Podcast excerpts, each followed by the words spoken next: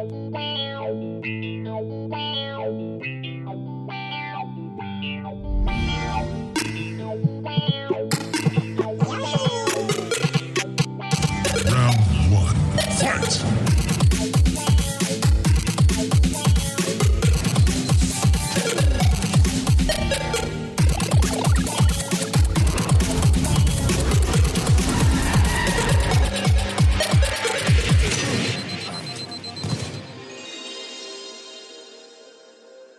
schönen guten Tag und herzlich willkommen zurück mal wieder nach äh, einer Woche Pause zum Konsolentreff-Podcast mit der Ausgabe Nummer 14, heute am 2.10.2019. Und mit dabei ist mal wieder der Sebastian und der äh, Yoshimitsu.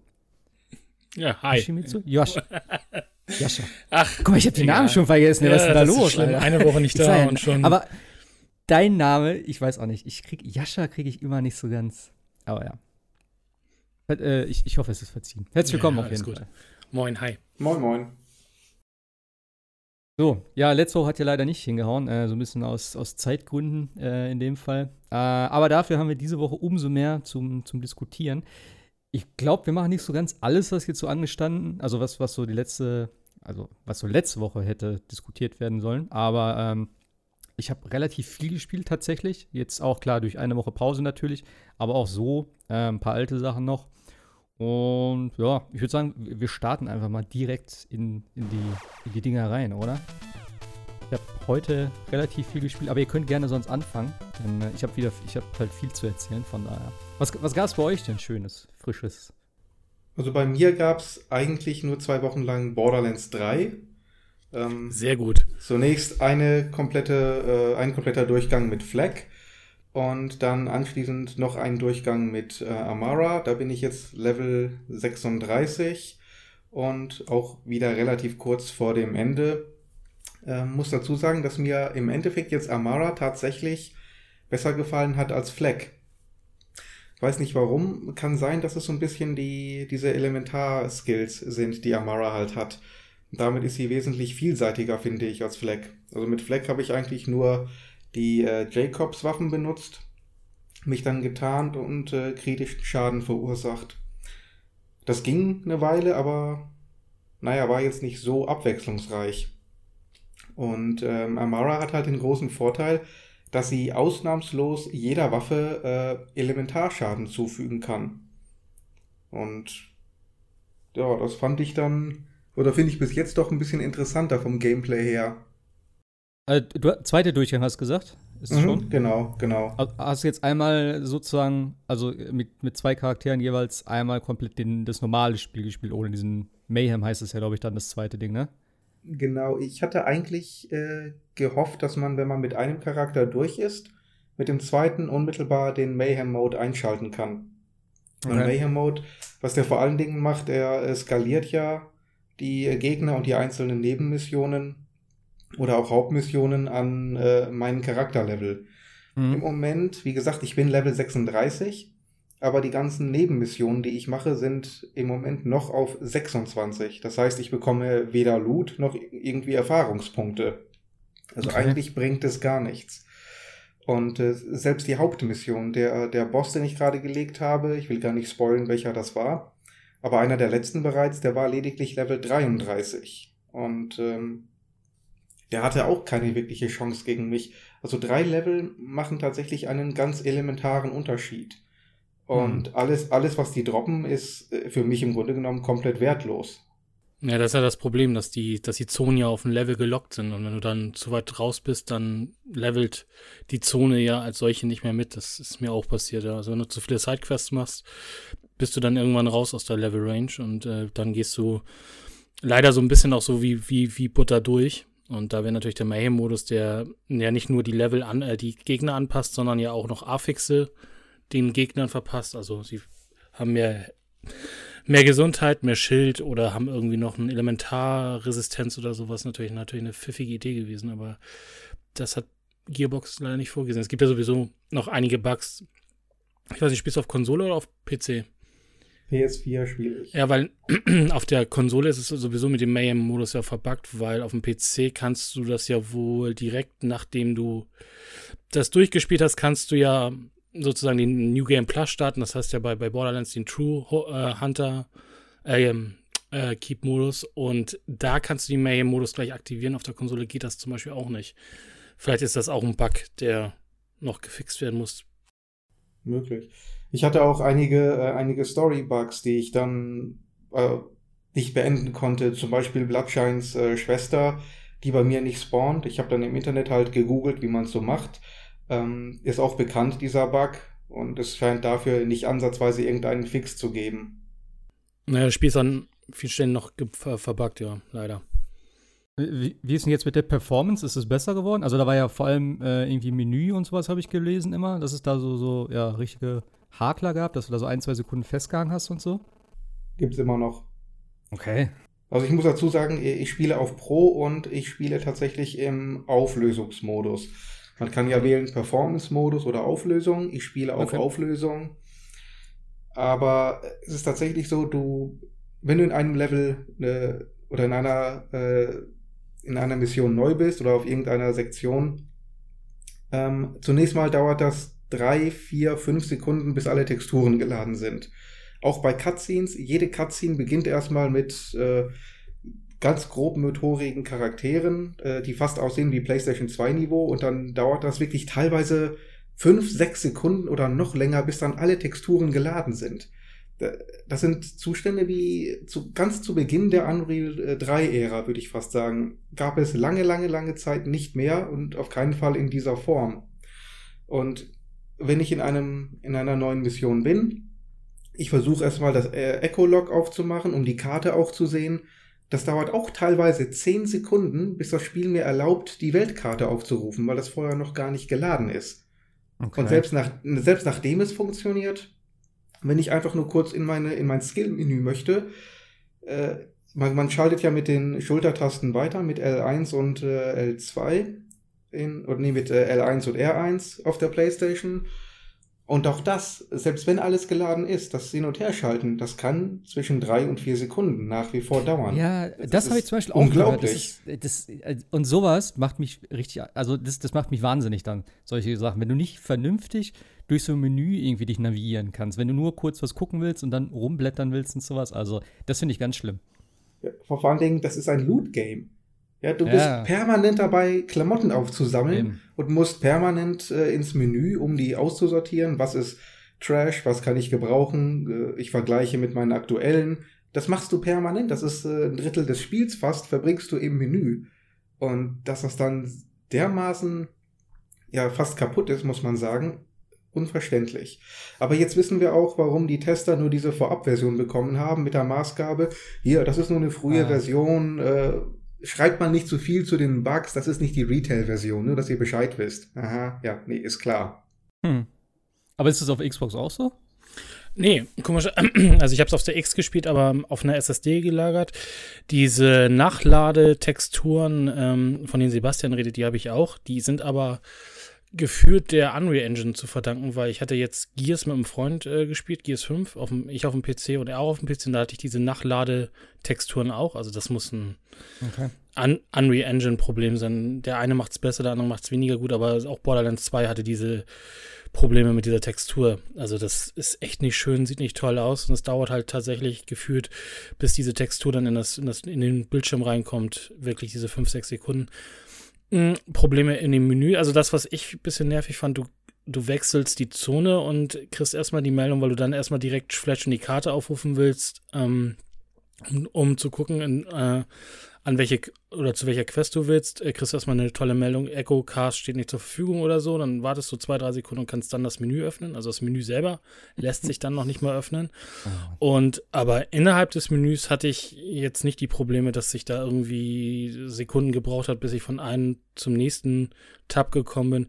Was ein bisschen langsamer war tatsächlich, ist das Durchscrollen bei den Skills. Also wenn du die Skillsbäume wechselst, das merkte man schon, dass das nicht so richtig fluffig läuft. Also eine Sekunde oder so wartest du und dann ging er rüber auf, das, auf, den, auf den nächsten Skilltree.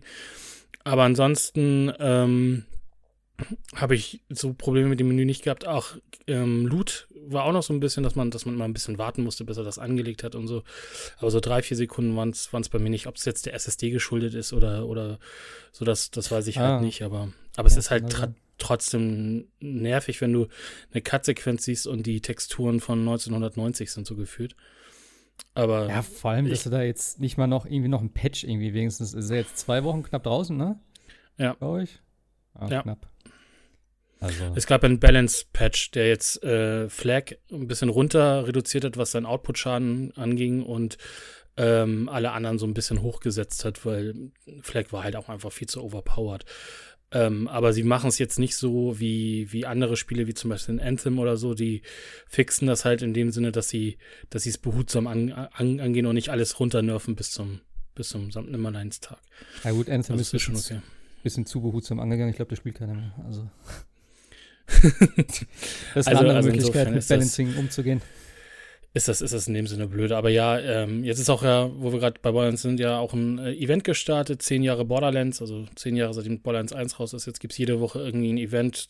Diese Woche darf man Bosse äh, farmen und die können unter Umständen bestimmte Legendaries droppen. Also auch da sind sie gerade dabei, so ein bisschen das Spiel äh, am Leben zu leiten, wollte ich gerade sagen, aber noch interessant zu halten, weil tatsächlich ist es halt so, wenn du durch bist durch das Spiel, ist da nicht mehr viel, was man machen kann. Also du kannst natürlich die Legendaries farmen, wenn du, wenn du sie haben willst.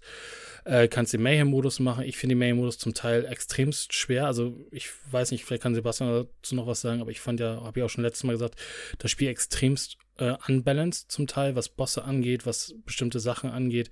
Es macht halt einfach zurzeit keinen richtigen Spaß. Also klar, ist ein bisschen mit Arbeit verbunden, aber zum Teil scheiterst du an bestimmten Gegnern, weil die dich mit einem One-Shot äh, aus den äh, Latschen kippen. Dann hat Flag das Problem zum Teil mit seinen Haustieren, dass die halt keine Flieger, also keine fliegenden Feinde treffen können und so weiter. Also es ist alles noch ein bisschen, bisschen äh, ruckelig und zuckelig. Ich hoffe und ich gehe davon aber auch aus, dass das Gearbox das da noch nachfixen wird, auf alle Fälle. Also einen hm. Boss haben sie ja schon gefixt, nämlich Killer Vault. Ja, den komischerweise konnte ich ohne Probleme legen. Also das war überhaupt gar kein Problem. Mit Fleck habe ich den auch geschafft, aber mit Amara äh, erst nachdem ich überlevelt war. Aber es gibt halt so andere Bosse, da, da, da denkst du ja, hm, äh, ist ja schön und gut, aber wie soll man den schaffen? Weil ein Schuss und tot, mehr oder weniger. Und ja. Ähm, es gibt halt einen Boss, der so ein bisschen auf, auf, aufgebaut ist wie so eine, wie so eine Spielshow und da musst du halt ähm, auch drauf achten, kommen jetzt die Siegeblätter über dir oder unter dir, musst du springen oder ducken oder ähnliches und wenn du das halt nicht raffst und auch noch den ganze, der ganze Bildschirm noch voller Gegner ist, das ist zum Teil, also gefühlt unfair, aber äh, das, das war der, den ich gerade gemeint hatte. Den habe ich, da habe ich mit äh, Flag richtig Probleme gehabt. Ja. Und mit Amara habe ich den gerade in äh, drei Minuten niedergestreckt. Also auf dem gleichen Level. Ich war, glaube ich, mit beiden ungefähr 35, 36, als ich bei ihm war. Ja, es ist halt, ist halt das Problem, weil, weil Flag halt sehr an, kommt natürlich ein bisschen auf die Scalung an, aber tatsächlich ein bisschen auf die Haustür-Scalung bin ich gegangen. Ähm, und da ist es halt schon manchmal ein bisschen schwierig, wenn das Haustier überhaupt nicht irgendwie an den Gegner rankommt oder ähnliches, dann stehst du da und schießt und schießt und schießt und es passiert halt irgendwie nicht gefühlt irgendwas. Also eher Probleme mit so Charakteren oder mit Skillungen dann eher, so wie es jetzt klingt. Ja, sowohl als auch. Ich habe das Gefühl, die sind halt zum Teil, also das, was, es gibt halt tatsächlich einen Boss, diesen Killer Vault, ähm, der war verbuggt, der war aber, wie ich gefühlt habe, überhaupt, also äh, hätte mir das nicht jemand gesagt oder ich es nicht gelesen, hätte ich nicht gedacht, dass der verbuggt ist. Hm. Und dafür gibt es halt andere, die schaffst du mit dem Charakter, vielleicht mit der Skillung nicht. Aber um umzuskillen, müsstest du dann wieder äh, in, die, in die Homebase oder zum nächsten Automaten zurück und so weiter. Also du kannst es hm. nicht on, on, on the fly ändern. Ähm, du kannst zwar die, die, die Tiere oder die Action-Skills, die kannst du on the fly ändern, aber das ist halt alles ein bisschen, bisschen schwierig, weil die, weil zum Beispiel bei Flex sind die Tiere dann auch zum Teil wieder auf die Skills ähm, festgenagelt, die du, die, die du genommen hast und so weiter. Also mal eben schnell umskillen ist bei Borderlands ja eh nie gut gewesen und nur für einen Boss dann schnell, dann versucht man sich da durchzuackern, aber es gab da zum Teil echt Frustmomente, ja, bei einigen Bossen. Okay. Bei diesem Spielshow-Boss, den, den ich meinte, da habe ich mir dann nachher tatsächlich über Xbox Live schnell vier Leute zusammengekramt und dann lag er auch sehr, ja, sehr schnell, aber. Gut, das ist vielleicht auch noch so ein Ding, ne? wenn du das natürlich alles alleine machst, dann ist es, glaube ich, schon wahrscheinlich noch eine Ecke schwieriger, je nachdem, eben, was du dann wahrscheinlich auch für eine Klasse spielst. Es gibt auch äh, sehr, sehr viele Gegner mit äh, Schilden, die sind von vorne fast unantastbar. Äh, Killer Vault zum Beispiel auch. Da merkt man halt einfach, Die wollen irgendwie flankiert werden. Nur wie soll ich alleine flankieren? Gut, Fleck kann Ja. das tatsächlich, aber ansonsten ist das relativ schwierig. Aber ja, ich glaube, das ganze Potenzial geht über den Multiplayer dann. Also ich glaube, Multiplayer ich- macht richtig Fun Das, dann. das, ich glaube auch, das ist halt eben auch so ein Spiel, das spielst du auch wahrscheinlich, wenn du es richtig spielen willst, also wenn du richtig Spaß haben willst, wahrscheinlich im Multiplayer. So wie es halt ein, Monster Hunter oder sowas dann auch ist. Ja. Ja. Klar, das spiele ich auch alleine, aber im Endeffekt, du hast mehr Spaß und es entfaltet halt sein, sein ganzes Potenzial, sage ich jetzt mal, äh, wenn es wirklich im Multiplayer ist. Gut, ich sag mal, alles macht mehr Spaß, wenn man es mit coolen Freunden macht. Ja, klar. Das ist, ja, ja, äh, das ist so. ja. Ja, gut, aber Borderlands ist dafür ja auch ausgelegt und Ja, ja. sie haben es ja auch gerade mit diesem äh, Skalieren der Gegner und dem Loot äh, zu dem jeweiligen äh, Spieler ja auch dann nochmal gezeigt, dass sie das darauf natürlich den Wert legen. Ist natürlich macht es am meisten Spaß. Und das war ja der Graum bei Borderlands 2, dass dieser Loot nicht geteilt oder oder oder ähm, nicht jeder Person Loot hatte, sondern äh, man sich auch den Loot wegnehmen konnte. Das gab dann auch Ja. zum Teil Frust und hat auch keinen Spaß gemacht, wenn du da mit irgendwelchen Fremden, die dir dann gleich die Legendary weggeklaut haben und so. Da macht Borderlands 3 natürlich deutlich äh, viele Sachen besser, aber krankt halt tatsächlich zum Teil noch an der, an der Technik. Darf ich noch, darf ich noch kurz eins sagen? Ja, Borderlands 3 hat meinen Lieblingscharakter ruiniert. was, was Claptrap oder was? Nee, Ist das Tina. Spoiler? Achso. Ja, also Borderlands 3 spielt sieben Jahre, glaube ich, nach Borderlands 2. So, und in Borderlands 2 war Tina 13. Das heißt, nach Adam Riese ist sie jetzt 20. Und ich fand, Tina war einer der bestgeschriebenen Charaktere im, im, im gesamten Universum von Borderlands. Klingt erstmal paradox, aber Tina hatte halt immer diesen Spagat zwischen 13-jährigem kleinen Mädchen, das Eltern möchte, eine Vaterfigur möchte, ja, sich an Roland und Lilith hält, als ähm, Elternersatz quasi. Auf der anderen Seite aber eine komplett durchgeknallte psychopathische Mörderin. Und ich finde, das passt. Ja, sie ist äh, jung, sie ist allein, sie möchte Kind sein, kann sie aber nicht auf Pandora, weil man dort nur überlebt, wenn man halt eben genauso durchgeknallt und psychopathisch ist wie alle anderen. Und diesen Spagat, den hat man, dieses ambivalente, fast bipolare, das hat man im Charakter gemerkt, fand ich. Das war schon durchaus interessant.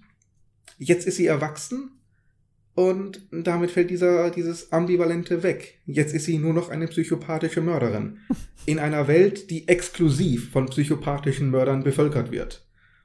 Das heißt, jetzt, jetzt gibt es nichts, was Tina irgendwie originell oder interessant macht. Also ich würde sogar noch weitergehen und sagen, sie ist jetzt die 13-Jährige in einem, in einem Körper einer 20-Jährigen. Also der Charakter hat sich nicht weiterentwickelt, auch so von der, von der Aussprache her und ähnliches. Also das ist, also ist schon ein bisschen, der 13 nimm, nimmst du ab, dass die total überdreht ist, ne, und Bomben, Bomben, Bomben sagt und so weiter. Und die 20-jährige Tina, die müsste ein bisschen sattelfester sein, aber sie spricht und agiert halt wie die 13-Jährige. Das ist so ein bisschen, kommt ein bisschen komisch rüber, ja. Also ich, ich äh, spielst du es auf Deutsch oder auf Englisch? Ich spiele es auf Deutsch. Okay, also im Englischen, es wird hier gesprochen von Ashley Birch. Ähm, eigentlich eine extrem fähige äh, Voice Actress, keine Frage. Sie versucht im Englischen diesen, diesen Wandel so ein bisschen hinzukriegen, aber auch sie, meine ich, scheitert daran. Also sie schafft es nicht, äh, Tina, die 13-Jährige, weiterzuentwickeln zu einer verrückten 20-Jährigen. Sie versucht es zwar, aber irgendwie will es ihr auch nicht gelingen. Also neben gut Vaughn und äh, Reese hat Borderlands 3 natürlich auch versaut. Hervorragend geschriebene, witzige, charmante Charaktere in Tales from the Borderlands. Jetzt sind es auch Knallschoten, die genau ein, ein einziges Gimmick haben und das war's. Also schreiben kann bei Borderlands wirklich niemand. Das habe ich halt auch gehört, dass Oder Borderlands, also dass das Tales from the Borderlands richtig gut geschrieben sein soll. Von den auch das sind ja teilweise die gleichen Charaktere, äh, habe ich mir sagen lassen. Und dass die da halt wirklich auch Sinn machen und dass es halt gut gemacht ist. Und hier ist es halt sehr, ja, flach meistens so von den Witzen her. Und ich habe jetzt halt oft gelesen, dass es so ein bisschen, ja, der Humor ist wie vor sieben Jahren eigentlich, dass es sich selbst nicht wirklich weiterentwickelt hat. So. Ja, das Problem ist ja, dass, dass, dass hier das ganze Creative Team ein anderes ist als bei Borderlands 2. Also der äh, Schreiber, ich weiß jetzt nicht seinen Namen, also ist ja der, der Bruder von Ashley Birch, der Borderlands 2 geschrieben hat. Nachdem Borderlands 1 ja so eine katastrophale Story hatte, also wenn man Borderlands 1 gespielt hat, äh, wunder, wunderte mich tatsächlich, dass es nochmal Borderlands 2 gegeben hat. Ähm, und der war ja auch so ein bisschen für Pre-Sequel verantwortlich. Ich weiß nicht, ob er auch sogar ein bisschen seine, seine Hände beim Tales from äh, drin hatte. Hm. Ähm, aber Tales from ist ja auch hauptamtlich von den Telltale ähm, Mitarbeitern ja entwickelt worden. Und das Borderlands 3 Creative Team ist ja dann wieder so ein bisschen mehr äh, Gearbox äh, intern und ich glaube auch äh, gehört zu haben, dass da einige aus Borderlands 1 wieder mitgewirkt haben. Also man mhm. merkt es schon halt an, dass, dass die Story ähm, nicht die, also was heißt nicht die beste ist. Und wir haben ja auch letzte Woche oder vorletzte Woche schon drüber geredet, Handsome Jack kannst du nicht toppen als äh, Antagonist, das funktioniert halt einfach nicht. Ähm, es krankt halt da. Das Problem ist, die, die Fußstapfen, die Borderlands 2 hinterlassen hat, auch mit den ganzen DLCs und Tiny Tinas und den ganzen Charakteren und auch Tales vielleicht hinterlassen hat, äh, die waren einfach zu groß für Borderlands 3. Und das merkt, merkt man auch an der Stelle, ja. Ähm, ich finde jetzt Reese und Warren jetzt nicht so schlimm, weil äh, ich fand sie in Tales auch schon sehr, sehr überdreht. Hm, ich finde Reese einen ganz netten Charakter. Ähm, aber ja, ich kann dem trotzdem nach, äh, kann ich trotzdem zustimmen, was du sagst, ja. Okay. Gab sonst noch was bei dir? Äh, bei mir jetzt, ich habe auch noch Borderlands 3 gespielt, äh, ein bisschen, äh, ich habe so ein bisschen äh, als Guilty Pleasure zurzeit äh, Phoenix Wright immer noch. Spiele immer noch so ein bisschen, bisschen, bisschen nebenher. Und wie gesagt, ich habe jetzt angefangen mit einem Kollegen die Gears 5 Kampagne zu spielen. macht mordsmäßig Laune. Ach, da bin das ich immer nicht zugekommen das ist, ist halt tatsächlich ein Spiel, da kann man auch gerne die ganze Zeit zwischendurch quatschen und sich über andere Dinge unterhalten und äh, schießt nebenher auf irgendwelche Sachen und Story, naja, gut, wir waren jetzt, sind jetzt mit dem ersten Akt durch, äh, macht aber tatsächlich zu zweit äh, richtig Laune. Zu dritt weiß ich jetzt nicht, weil dann spielt einer ja diesen, diesen, diesen äh, Bot. Ich weiß nicht, ob das da, ob das dann noch besser funktioniert für die dritte Person. Ähm, aber macht schon Laune, ja. Also ähm, ich bin überrascht. Ich habe ich hab was heißt, ein bisschen betagteren Rechner, aber eine 1060 äh, Nvidia-Karte hier drin und trotzdem läuft es auf 4K butterweich. Also äh, gleiche okay. Engine wie Borderlands 3, aber Borderlands 3 zickt deutlich mehr rum, mehr, was das angeht. Also das ist schon äh, gut gemacht und ich, wie gesagt, ich finde auch diese ganze, diese ganze ähm, Game Pass Crossplay-Funktion halt super genial. Ne? Also ich kann halt auf der Xbox spielen oder ich kann halt auf dem PC spielen. Das wird alles rüber transferiert und funktioniert halt, ne? So wie es sein mhm. soll. Ja, das muss ich mir auch nochmal angucken. Ich würde es ja auch gerne auf dem PC spielen, aber ich bin immer noch nicht weiter mit dem, mit dem, mit der Game Pass-Geschichte hier bei mir. Also auf dem PC läuft es halt einfach nicht. Naja, mal gucken, ob ich das nochmal zum Laufen kriege irgendwann. Das, das war alles bei euch, oder? Ja, ich sag mal, ich habe noch die, die ähm, die Gears-Reihe wieder von vorne angefangen. Okay. Einfach mal, ich hatte so eine Lust, ich habe mir gesagt, ich ziehe es jetzt einfach mal durch, alle fünf Spiele direkt hintereinander, äh, immer wieder mit Borderlands äh, 3 dazwischen. Ich hatte es ja auch ins Forum geschrieben. Ich war überrascht, wie unglaublich gut der erste Teil noch ist. Ja. Also insbesondere von der, vom Pacing her, mit diesen langsamen Szenen, äh, wo man im Regen in dieses, äh, dieses Kraftwerk aufsucht. Ja. Oder wo man über die, äh, sich den Weg bahnen muss durch die Straße in der Dunkelheit zum, äh, zur Tankstelle und dann unterwegs diese Propangasflaschen anschießen muss, damit man die, die Krill verjagt. Äh, die haben ja nach Gears of War 1 auch keinen Auftritt mehr gehabt, komischerweise. Das waren diese Fledermausschwärme also, da sozusagen, ne? Genau, wenn es dunkel war, kam die Grill ja. halt eben raus, ähnlich wie im Film Pitch Black, sodass man ja, immer stimmt. zusehen musste beim äh, dass man entweder bei Tageslicht unterwegs war oder umgekehrt, wenn man in den Höhlen unterwegs war, dass man das nur nachts machen konnte, weil tagsüber die Fledermäuse zurückkamen. Ähm, okay. Dieser ganze Aspekt in Gears 2 haben sie den komplett rausgelassen und nie wieder angesprochen.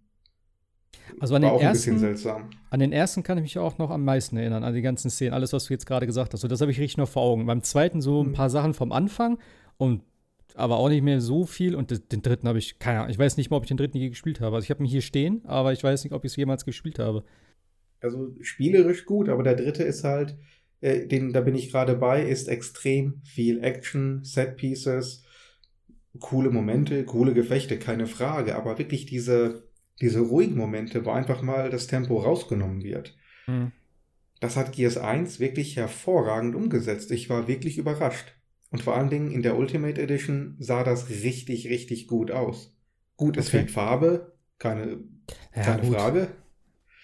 Ähm, und man merkt, man merkt einfach die Architektur sehr, sehr blockig. Alles immer, alles sehr eckig. Ja. Da merkt man, da merkt man halt den Herkunft der 360, aber die Charaktere beispielsweise sahen super aus. Es war ja auch damals eigentlich schon echt grafisch schon sehr beeindruckend, was sie da, was sie da hingelegt haben. Auf jeden Fall.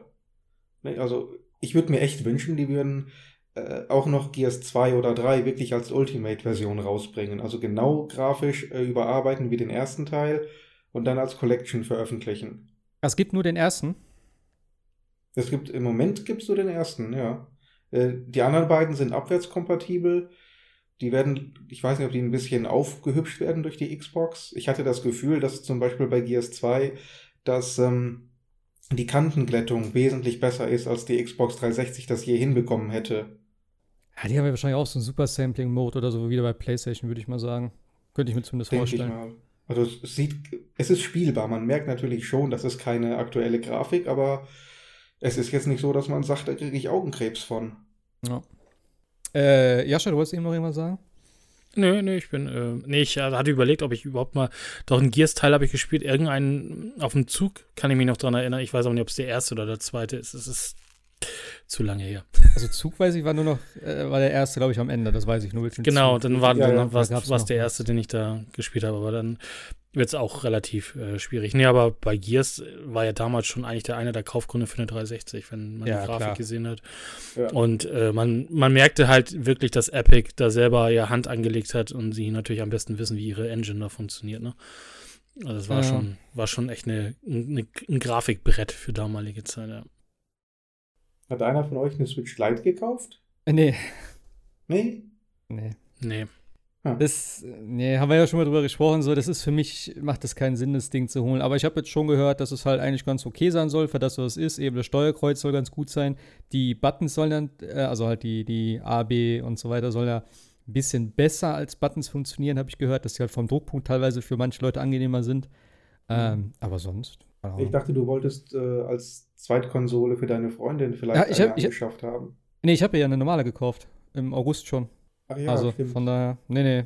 Das, Wobei ich habe auch drei, von daher. Oh Gott, was Wie, du hast drei jetzt? Hast du dir eine geholt, oder was? ja, ja. Äh, Du, Für jeden Raum eine eigene.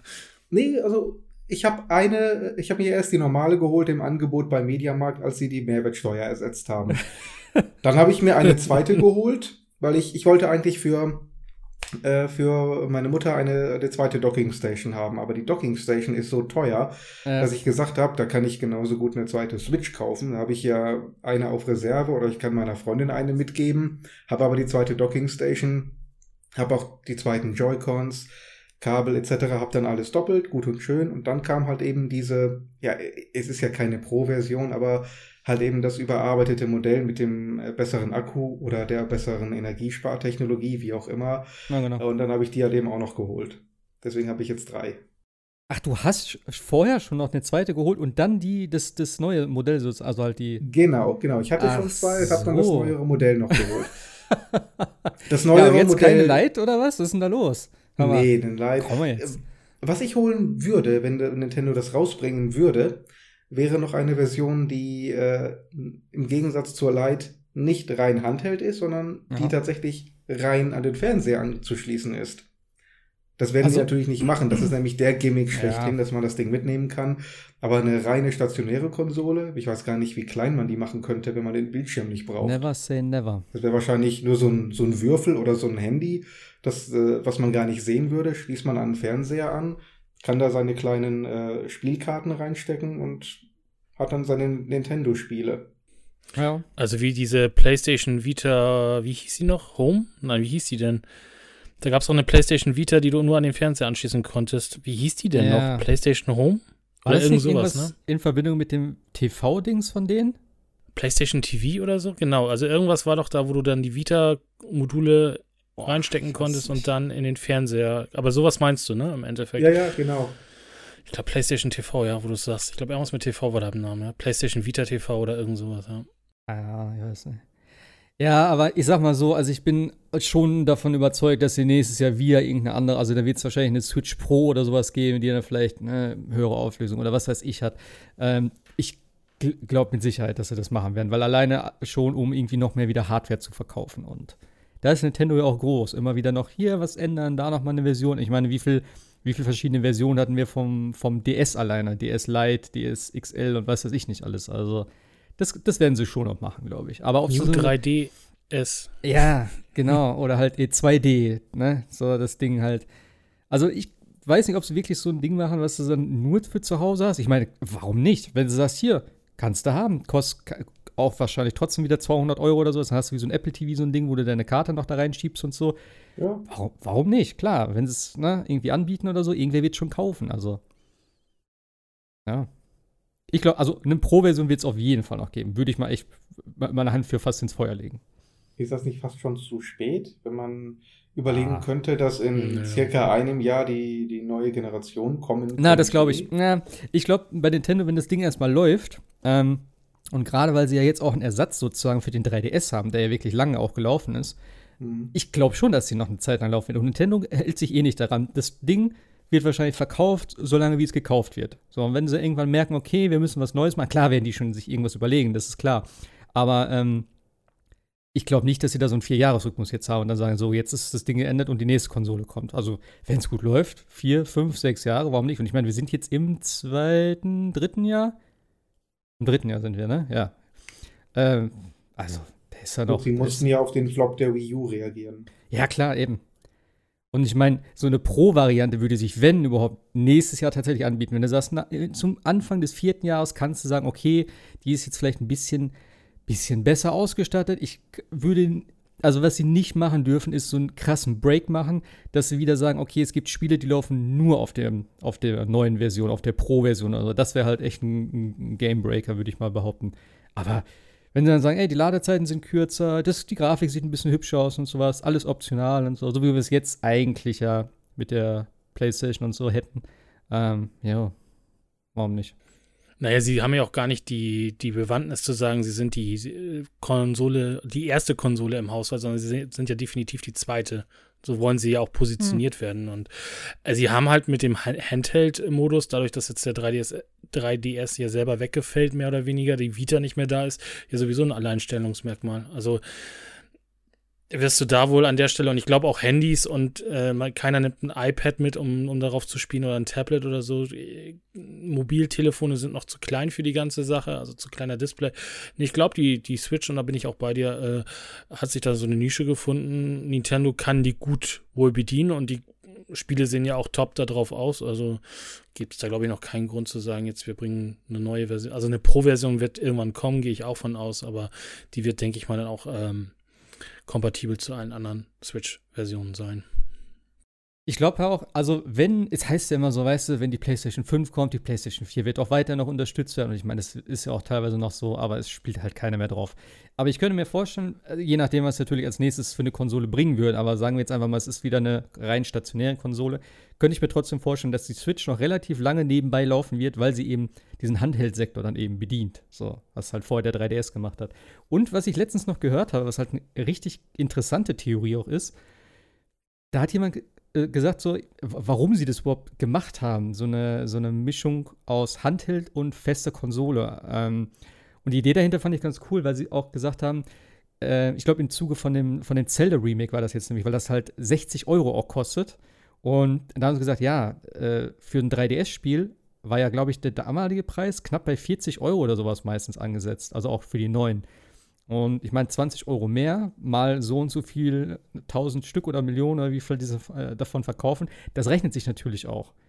Und da kannst du natürlich auch sagen, so, jetzt haben sie natürlich dann sozusagen ein Handheld mit 60 Euro Vollpreis spielen, was du vorher nie bezahlt hättest eigentlich dafür. Fand ich schon mhm. interessant, den Gedanken so dahinter. Ja. Gut, auf der anderen Seite können, haben sie natürlich dann auch ihre normale Version und die 3DS-Version, was sie dann auch nochmal doppelt verticken können, aber hey. Ah, ist auch halt die Frage, wie du es siehst. Ne? Siehst du es als, ich habe ein Handheld-Spiel, was ich am, am TV spielen kann, oder habe ich ein, eine ja. stationäre Konsole, die ich mitnehmen kann? Das ist dann natürlich immer so die Ansichtssache. Ne? Und wenn du sagst, ja. ich habe so eine stationäre Konsole, die ich mitnehmen kann, dann sagt jemand, ach, hier Diablo 3 da für 60 Euro, ja, kann ich ja machen. Dann kann ich es auch äh, online spielen, äh, im Mobil spielen. Ja. es, gibt halt, es gibt halt viel irgendwie äh, an, an, an, Diversität, finde ich auch bei den Spielen. Du hast die ganzen Indie-Dinger, die du halt super auf dem Handheld spielen kannst, so, wo du sagst, das ist einfach ein typisches Handheld-Game oder eben Super Mario Maker. Die ganzen Mario-Dinger, die sind auf dem Handheld so geil für mich.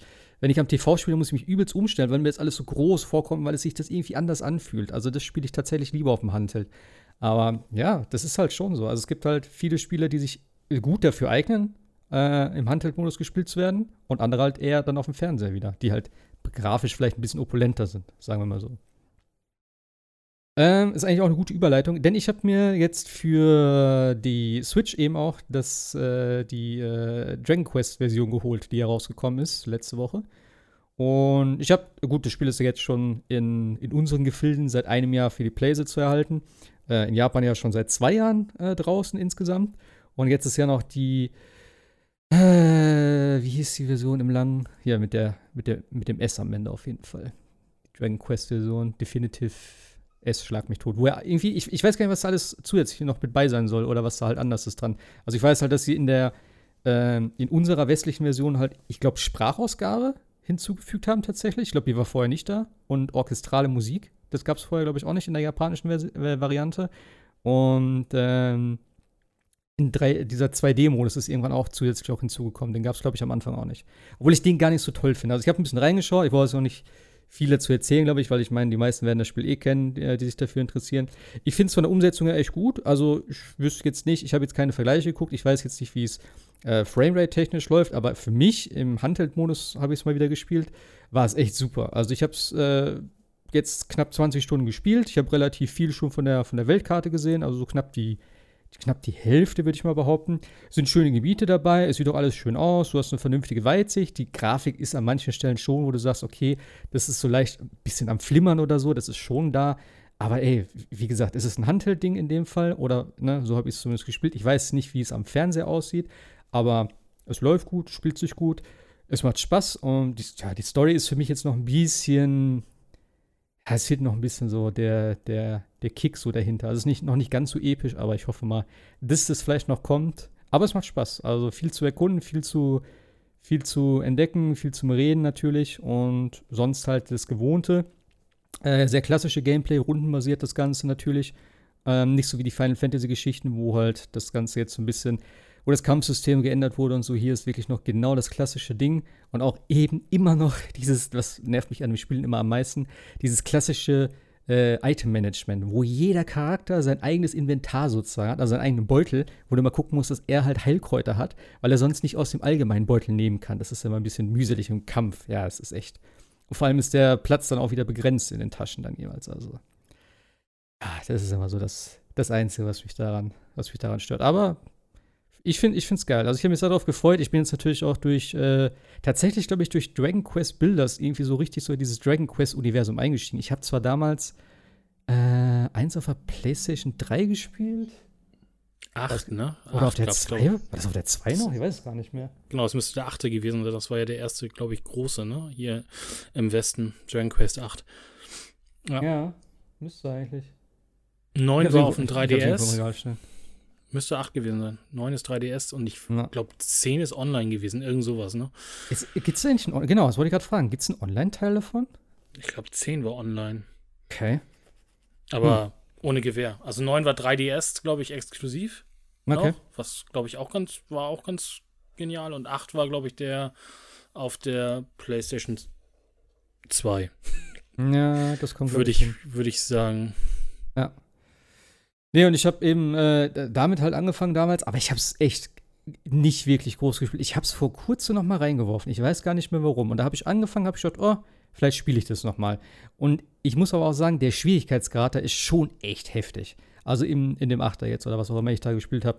Und das ist hier halt überhaupt nicht der Fall. Also es ist schon jetzt mittlerweile ein bisschen schwieriger geworden. Ich hatte auch einen Dungeon, da war ich echt lange drin, äh, weil ich mache auch immer alle Gegner. Es gibt ja nicht mehr so die reinen Zufallskämpfe, sondern die Monster laufen auf der Weltkarte rum oder in den Dungeon. Und wenn du hingehst, fängt halt, äh, switcht halt der, der Bildschirm so und dann hast du halt das normale Rundending wieder. Aber es ist halt echt so viel angenehmer, keine Zufallsrundenkämpfe zu haben. Denn ich habe ganz kurz den 2D-Modus ausprobiert und da hast du halt diese Kämpfe noch, logischerweise. Ey, und du gehst drei Schritte, kämpfen. Okay.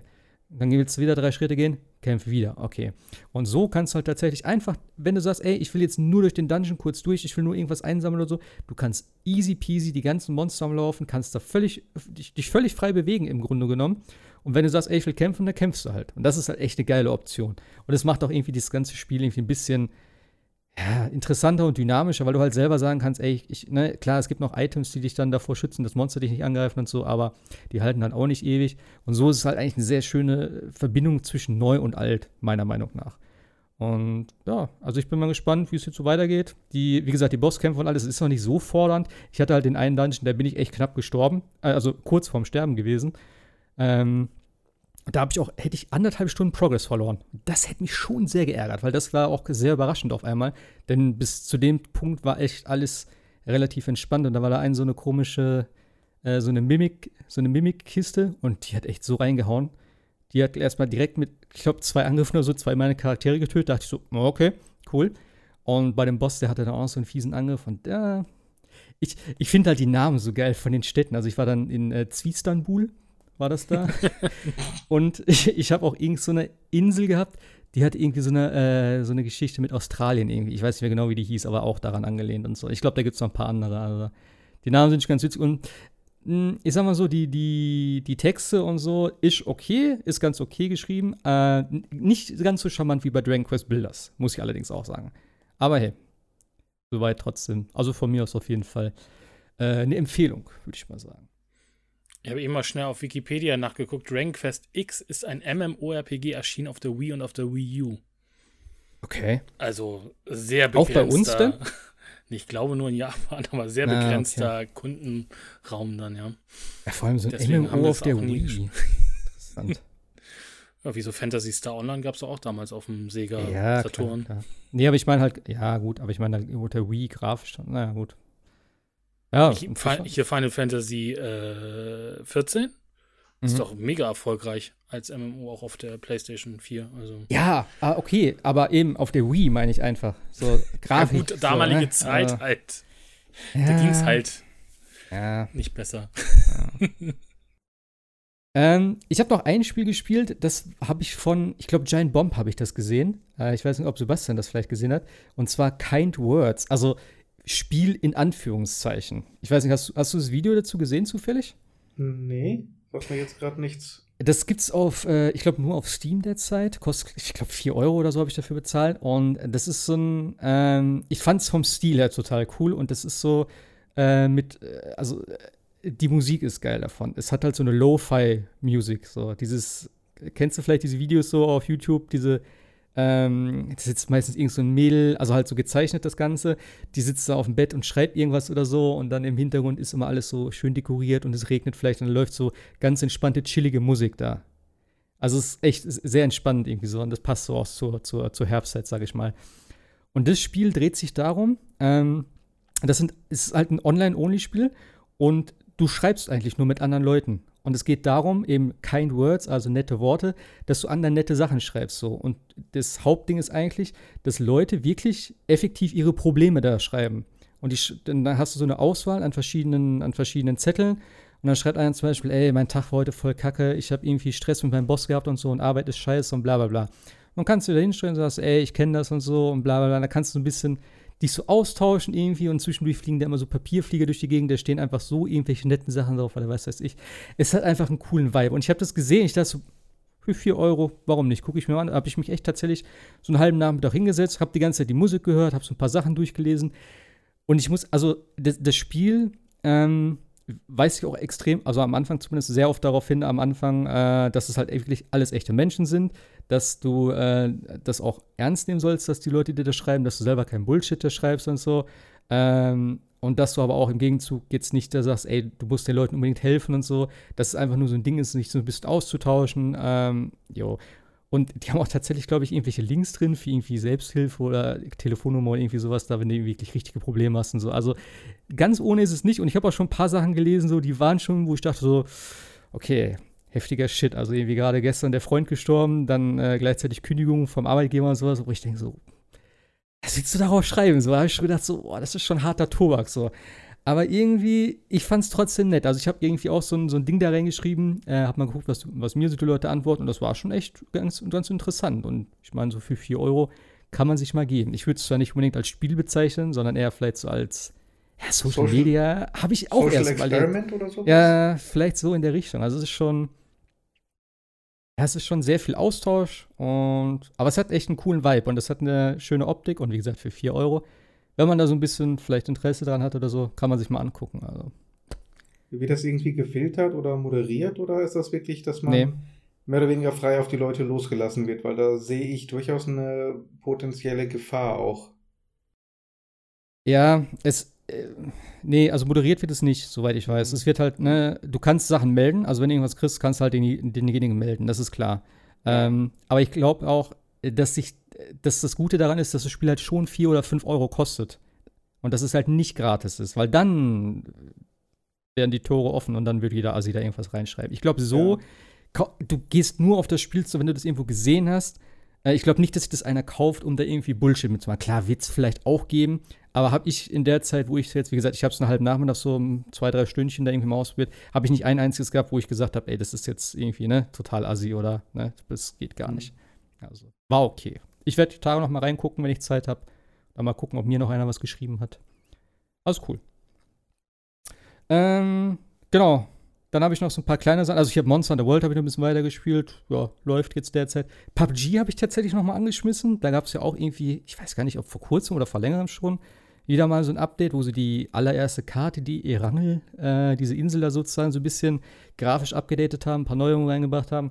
Hat auch wieder Spaß gemacht. Ich war auch direkt wieder so gehuckt und ah, es macht immer noch Spaß. Also ich mag die erste Karte immer noch am, auch am liebsten und ja, immer noch, immer noch ein gutes Spiel, meiner Meinung nach. Ähm, für mich auch, wenn überhaupt, das einzige Battle Royale-Spiel, was ich spiele oder spielen werde. Ich habe in Fortnite mal reingeguckt, das ist nicht meins. Apex ist mir irgendwie zu schnell und alles drum und dran. Also PUBG ist echt so für mich das Urgestein, sage ich jetzt mal, womit ich angefangen habe und wo ich auch jetzt, glaube ich, bei 340 Stunden liege oder so, also schon ein bisschen, bisschen Zeit da investiert habe. Immer noch ganz schön. Und ich habe tatsächlich noch mal in Red Dead Online reingeschaut. Das ist ja jetzt äh, auch vor kurzem geupdatet worden. Ich habe ganz am Anfang mal, also ich, äh, Online-Modus, ne, habe ich glaube ich gesagt. Ähm, mhm. Ich habe ganz am Anfang, wo das, äh, ja, wo der Online-Modus gestartet ist, habe ich mit, mit, mit einem gespielt es ist schon sehr barebone. Also du konntest da nicht viel machen und es hat sich tatsächlich auch nicht viel geändert, würde ich mal behaupten. Du hast ja jetzt so drei Richtungen, in die du so ein bisschen ja, dich entwickeln kannst oder für die du Aufträge erfüllen kannst. Also es gibt jetzt so ein ähm, einmal Bounty Hunter, wo du halt eben so eine, so eine Lizenz erwerben kannst, dann kannst du dadurch halt wieder äh, ne, Leute, also Kopfgeldjäger, da kannst du halt dann äh, Leute fangen oder halt äh, töten und dann abliefern und so, da kriegst du halt Geld für, dann steigt dein Ruf, du kannst halt Ausrüstung dadurch kaufen. Aber ich weiß auch nicht, es klingt jetzt blöd, wenn ich das sage, aber es ist alles so belanglos irgendwie. Ich meine, jedes Spiel ist eigentlich belanglos, aber ich habe in dem Spiel irgendwie so das Gefühl, warum mache ich das jetzt? Ich, keine Ahnung. Selbst beim GTA Online hatte ich irgendwie viel mehr Interesse daran, irgendwelche Sachen zu erfüllen, wo ich sage, okay, kann ich mir eine coole Karre kaufen, kann ich mir Klamotten kaufen, kann ich mir Waffen kaufen, kann ich mir irgendwie ein Apartment kaufen oder was weiß ich. Ich, ich konnte viel mehr machen dort.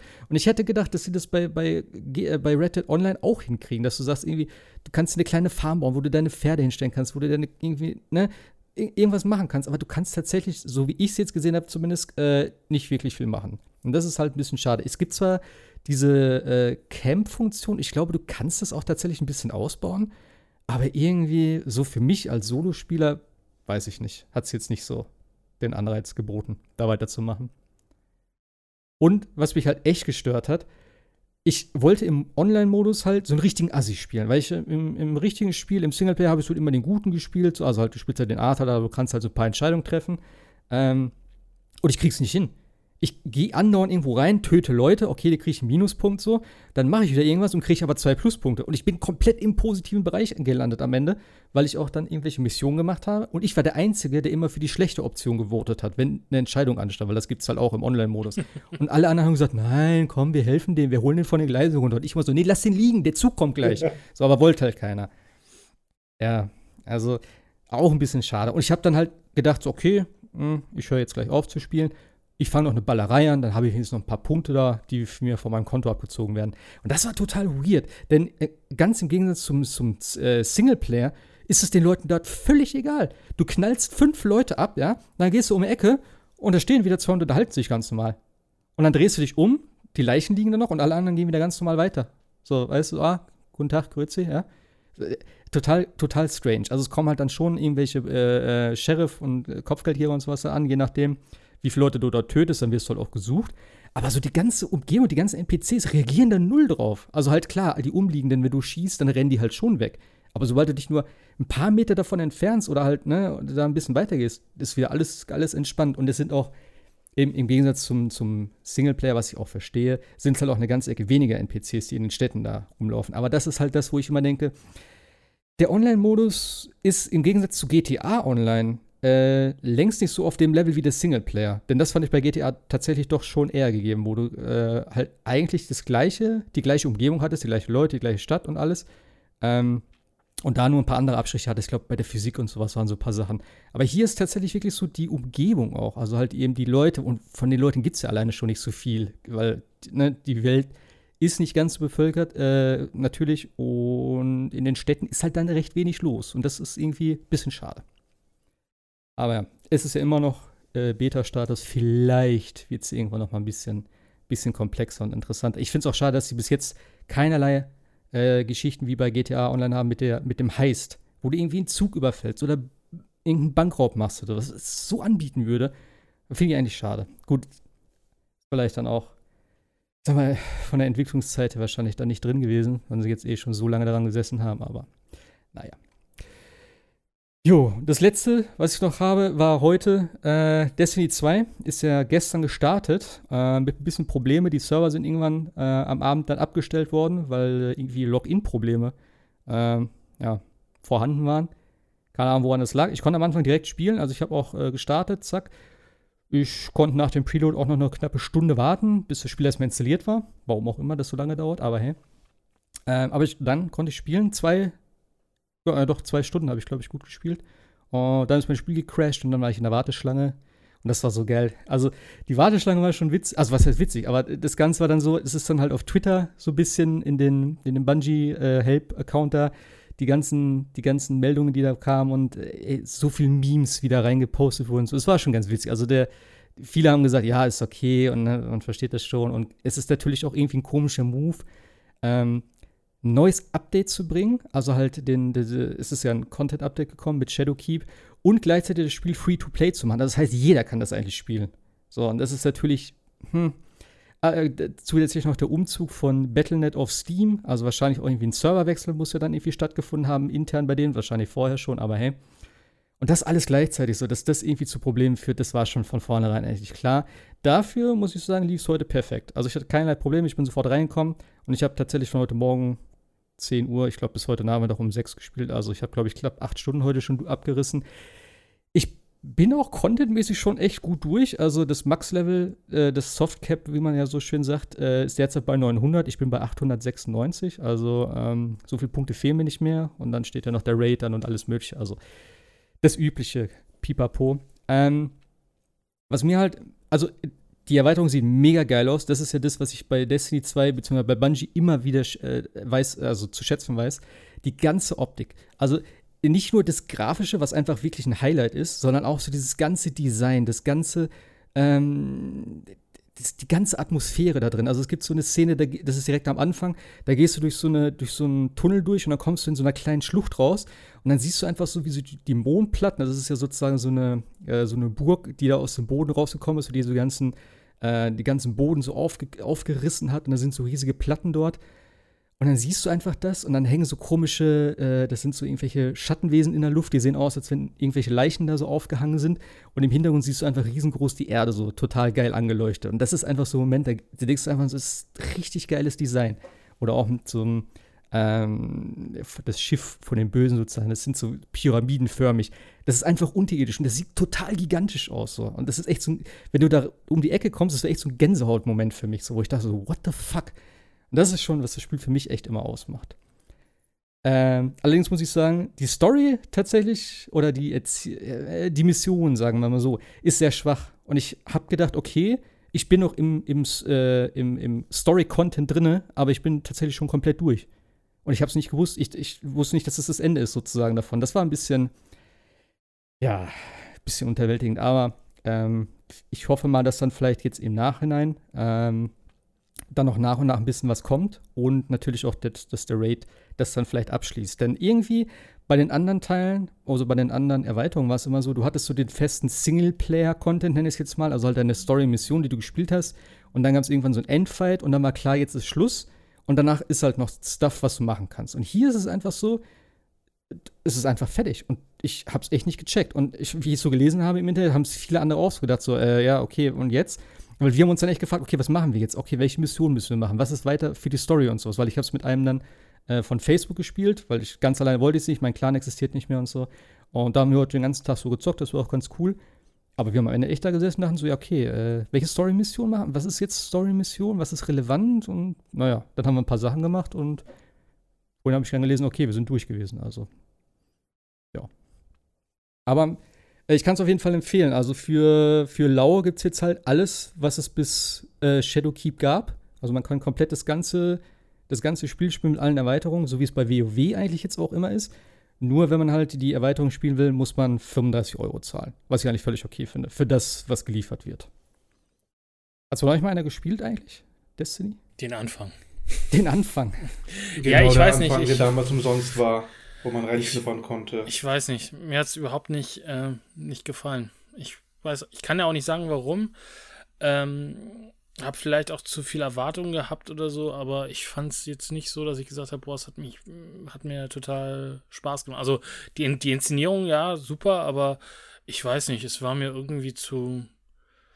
Hab dann wieder Borderlands 2 angemacht. Nee, aber das ist halt, also so als, als, ich, vielleicht habe ich es tatsächlich auch als äh, Shooter mit Loot-Dings gesehen und fand es dann halt aber doch ein bisschen zu fad. Ich kann es dir aber nicht genau sagen. Vielleicht jetzt, wo es Free-to-Play ist, schaue ich noch mal rein, aber ähm, also man kann jetzt auch die ganzen Singleplayer-Missionen bis Shadowkeep sozusagen dann. Ja, yeah, du welches hast du gespielt? Das erste oder das zweite? Ja, beide, glaube ich sogar. Also beide gespielt Ah, ähm, und Destiny 2 aber erst gespielt, als es dann mal irgendwann im Humble Bundle war. Also so lang auch noch gar nicht her. Okay. Also mir hat es tatsächlich sogar gefallen. Nicht? Das Problem ist bei mir halt nur, ich spiele aus Prinzip halt nichts, was online-only ist. Ja, ich sag mal, es ist natürlich auch ähm, am Anfang so ein bisschen schwierig gestartet, gerade der zweite Teil jetzt. Ähm, und mit Forsaken, glaube ich, wesentlich besser geworden. Forsaken habe ich selber nicht groß gespielt, sondern jetzt nur am Ende noch ein paar Wochen. Ähm, aber so das, was ich gehört habe, die Community und so, die waren alle sehr zufrieden. Und ich hoffe ja mal, dass es jetzt mit Shadowkey, beziehungsweise ja mit dem, äh, ja, mit dem, mit dem Solo-Gang von Bungie, die sich ja jetzt von Activision gelöst haben, dass es dann, ja, weiterhin gut läuft und dass es halt nach und nach besser wird wieder. Also was jetzt ne, besser wird, aber halt noch besser wird dann im Endeffekt. Jo, das waren so, glaube ich, alle Spiele dann insgesamt von, Genau. uns, von mir. Ich habe mir noch eine Sache an, angeguckt gehabt, äh, fiel mir gerade ein. Ähm, es ist ja auch, äh, Apple ist ja auch jetzt äh, ja, genau. auf, die Idee auf die Idee gekommen, so eine Art Game Pass-Modell einzuführen, nennt sich Apple Arcade und ist ja seit vorletzter Woche, seit iOS 13 oder 13.1 oder 13.1.1 äh, draußen ist, ähm, dann auch auf den Geräten verfügbar. Ähm, verfolgt ja so den Ansatz, wie gesagt, des Game Pass. Es sollen wohl 100 Spiele äh, verfügbar sein. Ich glaube, es sind noch nicht 100 Spiele. Man bezahlt irgendwie im ersten Monat nichts und ab dann, glaube ich, 4,99. Ähm, hat aber, ist aber im sogenannten Family Sharing mit drin. Das heißt, man kann bis, bis zu fünf Familienmitglieder dann das spielen. Also wenn man es dann runterbricht auf die einzelne Person, ist es auch relativ günstig. Ähm, und ist tatsächlich auch spaßig. Also Apple sagt selber ja, sie wollen halt äh, so eine bisschen Exklusivität haben, aber es werden Titel sein, die so nicht auf anderen Konsolen oder Mobilgeräten äh, verfügbar sind. Äh, fand ich ein bisschen merkwürdig, weil Sonic Team Racing, glaube ich, mit drin ist und Sonic Racing, was es ja auch auf, dem, auf, der, auf der Switch gibt. Mhm. Ähm, sind aber von unterschiedlichen ähm, äh, Publishern ganz spaßige Dinge drin. Es ist halt auch ein bisschen so Indie-mäßig. Äh, es gibt so Puzzlespiele, Rollenspiele. Wir haben, äh, meine Freundin und ich haben, haben so ein paar Spiele ausprobiert. Es gibt so Jump and Runs, äh, wo du so eine Schildkröte zu, also Herrschildkröte zu Frau-Schildkröte sozusagen äh, bringen musst. Sieht grafisch auch total toll aus. Ähm, hatte jetzt in dem Sinne ein bisschen das Problem, man kann also jetzt, das muss man da noch dazu sagen, iOS 13 hat äh, die Funktion jetzt Bluetooth Gamepads äh, anzuschließen, also sowohl der, die, der DualShock als auch der neuere Xbox One Controller, der also auch Bluetooth kann, können gekoppelt werden und man hat dann eine vollständige Konsole sozusagen. Ähm, also der, bei dem ersten Jump'n'Run hat so ein bisschen daran gekränkt, weil das immer noch so ein Autoscroller ist. Also man konnte halt nur springen oder mal sich äh, ducken oder so, aber den Rest hat äh, die Schildkröte alleine gemacht. Sah gut aus, war jetzt aber nicht so so spaßig.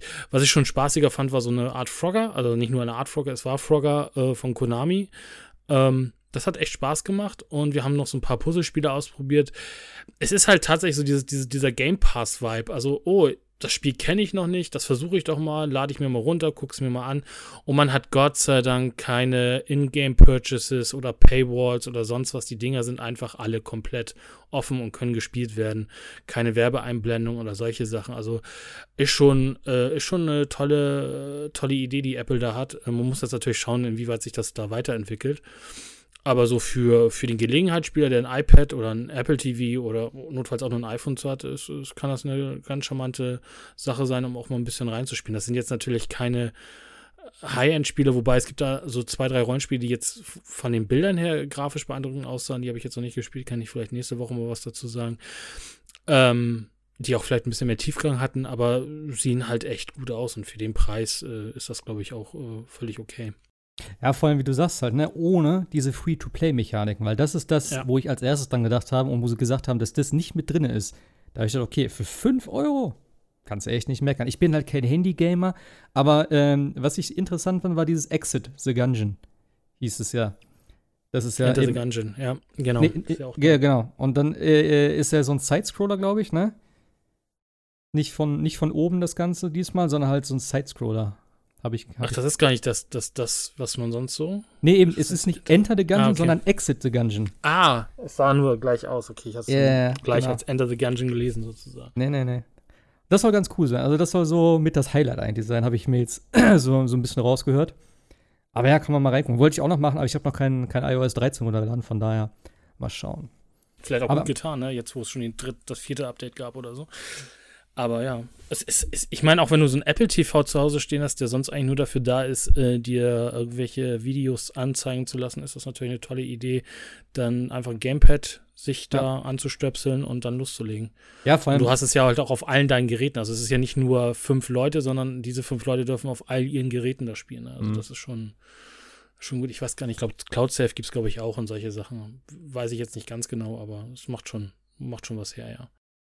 Ja, vor allem, wenn du, wenn, wenn du es dann wirklich am TV hast, dann ist es ja schon fast wie eine Konsole. Und dann, wenn die Spiele halt noch entsprechend aussehen und du ein normales Gamepad hast, dann ist es ja schon fast mehr oder weniger ein vollwertiges Spiel und nicht mehr mehr ein Handyspiel. Ja, man merkt aber schon auf dem Apple TV, äh, der ist ja auch schon ein bisschen, also von der Hardware betagter. Also wir haben es auf dem 4K Apple TV versucht, das ist ja der letzte, den es gab, sozusagen, der aktuellste. Okay. Da hat Frogger schon ein bisschen geruckelt. Also man merkte schon, dass, äh, dass da schon ein bisschen äh, das nicht mehr ganz so fluffig war. Wir haben es dann auf dem iPad ausprobiert, da lief das deutlich flüssiger. Also ein äh, bisschen auch unverständlich, dass Apple das wäre ja halt auch nochmal so eine Idee gewesen, einen neuen Apple TV rauszuhauen, der gerade für Arcade dann ja auch super geeignet gewesen wäre. Haben sie nicht gemacht. Und die Hardware, da merkst du halt schon zum Teil bei einigen Spielen, dass dann auch die Hardware am Ende hm. am Ende an, angekommen ist.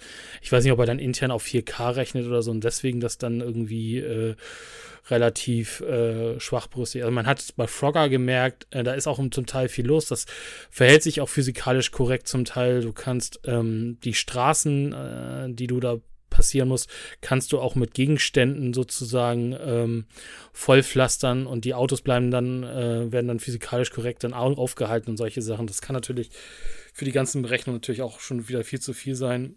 Dieses ähm, Turtle-Spiel, das lief aber relativ flüssig. Also das war gut spielbar mit, mit einem Controller dann. Okay. Aber wie gesagt, es ist halt ein äh, Autoscroller, das da ist ein Controller natürlich jetzt am Ende äh, semi. Ich hatte dann die Op Option geguckt, ob man dann diese Option ausschalten könnte, des Autoscrolls, aber nö, das äh, nö, wollte ja, nicht. Der fällt mir auch ein, eben Exit the Gungeon soll ja tatsächlich auch mit Controller sehr viel schwerer sein als ohne, weil wenn du auf, nur auf dem Handy spielst, hast du sozusagen, ich glaube, dass er die ganze Zeit automatisch am Schießen ist und du nur noch so ein bisschen dahin lenken musst. Und beim, wenn du mit dem Controller spielst, ist es halt wie so ein Twin-Stick-Shooter, wo du halt viel genauer zielen musst, was das ganze Spiel halt viel schwerer macht, interessanterweise. Aber ja. ja, aber was aber eine schöne Idee ist, ne? Wenn ich einen Controller habe, kann ich halt selber bestimmen, wie ich ja, möchte. Klar. Und das konnte jetzt dieses Spiel. Aber wie gesagt, es sind viele Indie-Spiele dabei. Es gibt halt, äh, wir haben dieses eine Puzzlespiel, das war, glaube ich, auch in der Apple Kino drin, wo du so, ein, so eine Kunst, ähm, Gemälde hast in Schwarz-Weiß, das sich auch immer wiederholt. Du hast recht zu Puzzleteile und musst versuchen, diese Puzzleteile nach und nach damit zu füllen, was gar nicht so einfach ist, hm. weil die Puzzleteile auch immer kleiner werden. Aber das ist, kann man ausprobieren Und wie gesagt, für 4,99 Euro oder wie teuer der Spaß da jetzt ist, äh, ist das ja, Ja, auf alle Fälle mal sich an, anzugucken. Ja, vor allem Gratis-Monat, ne? Kannst du eh mitnehmen. Ja. So. Genau. Äh, ich habe noch ein Ding hier gerade gesehen. Ich glaube, das hat Sebastian zumindest in der Demo gespielt, und zwar Code Vein. Mhm, Genau. Also es, ich bin immer geneigt zu sagen, eine japanische Version von Dark Souls, bis mir dann einfällt, Dark Souls kommt auch von einem japanischen Entwickler. Also Ja, aber eigentlich Quatsch. Also ich habe die Demo gespielt und ich fand's absolut zum Abgewöhnen.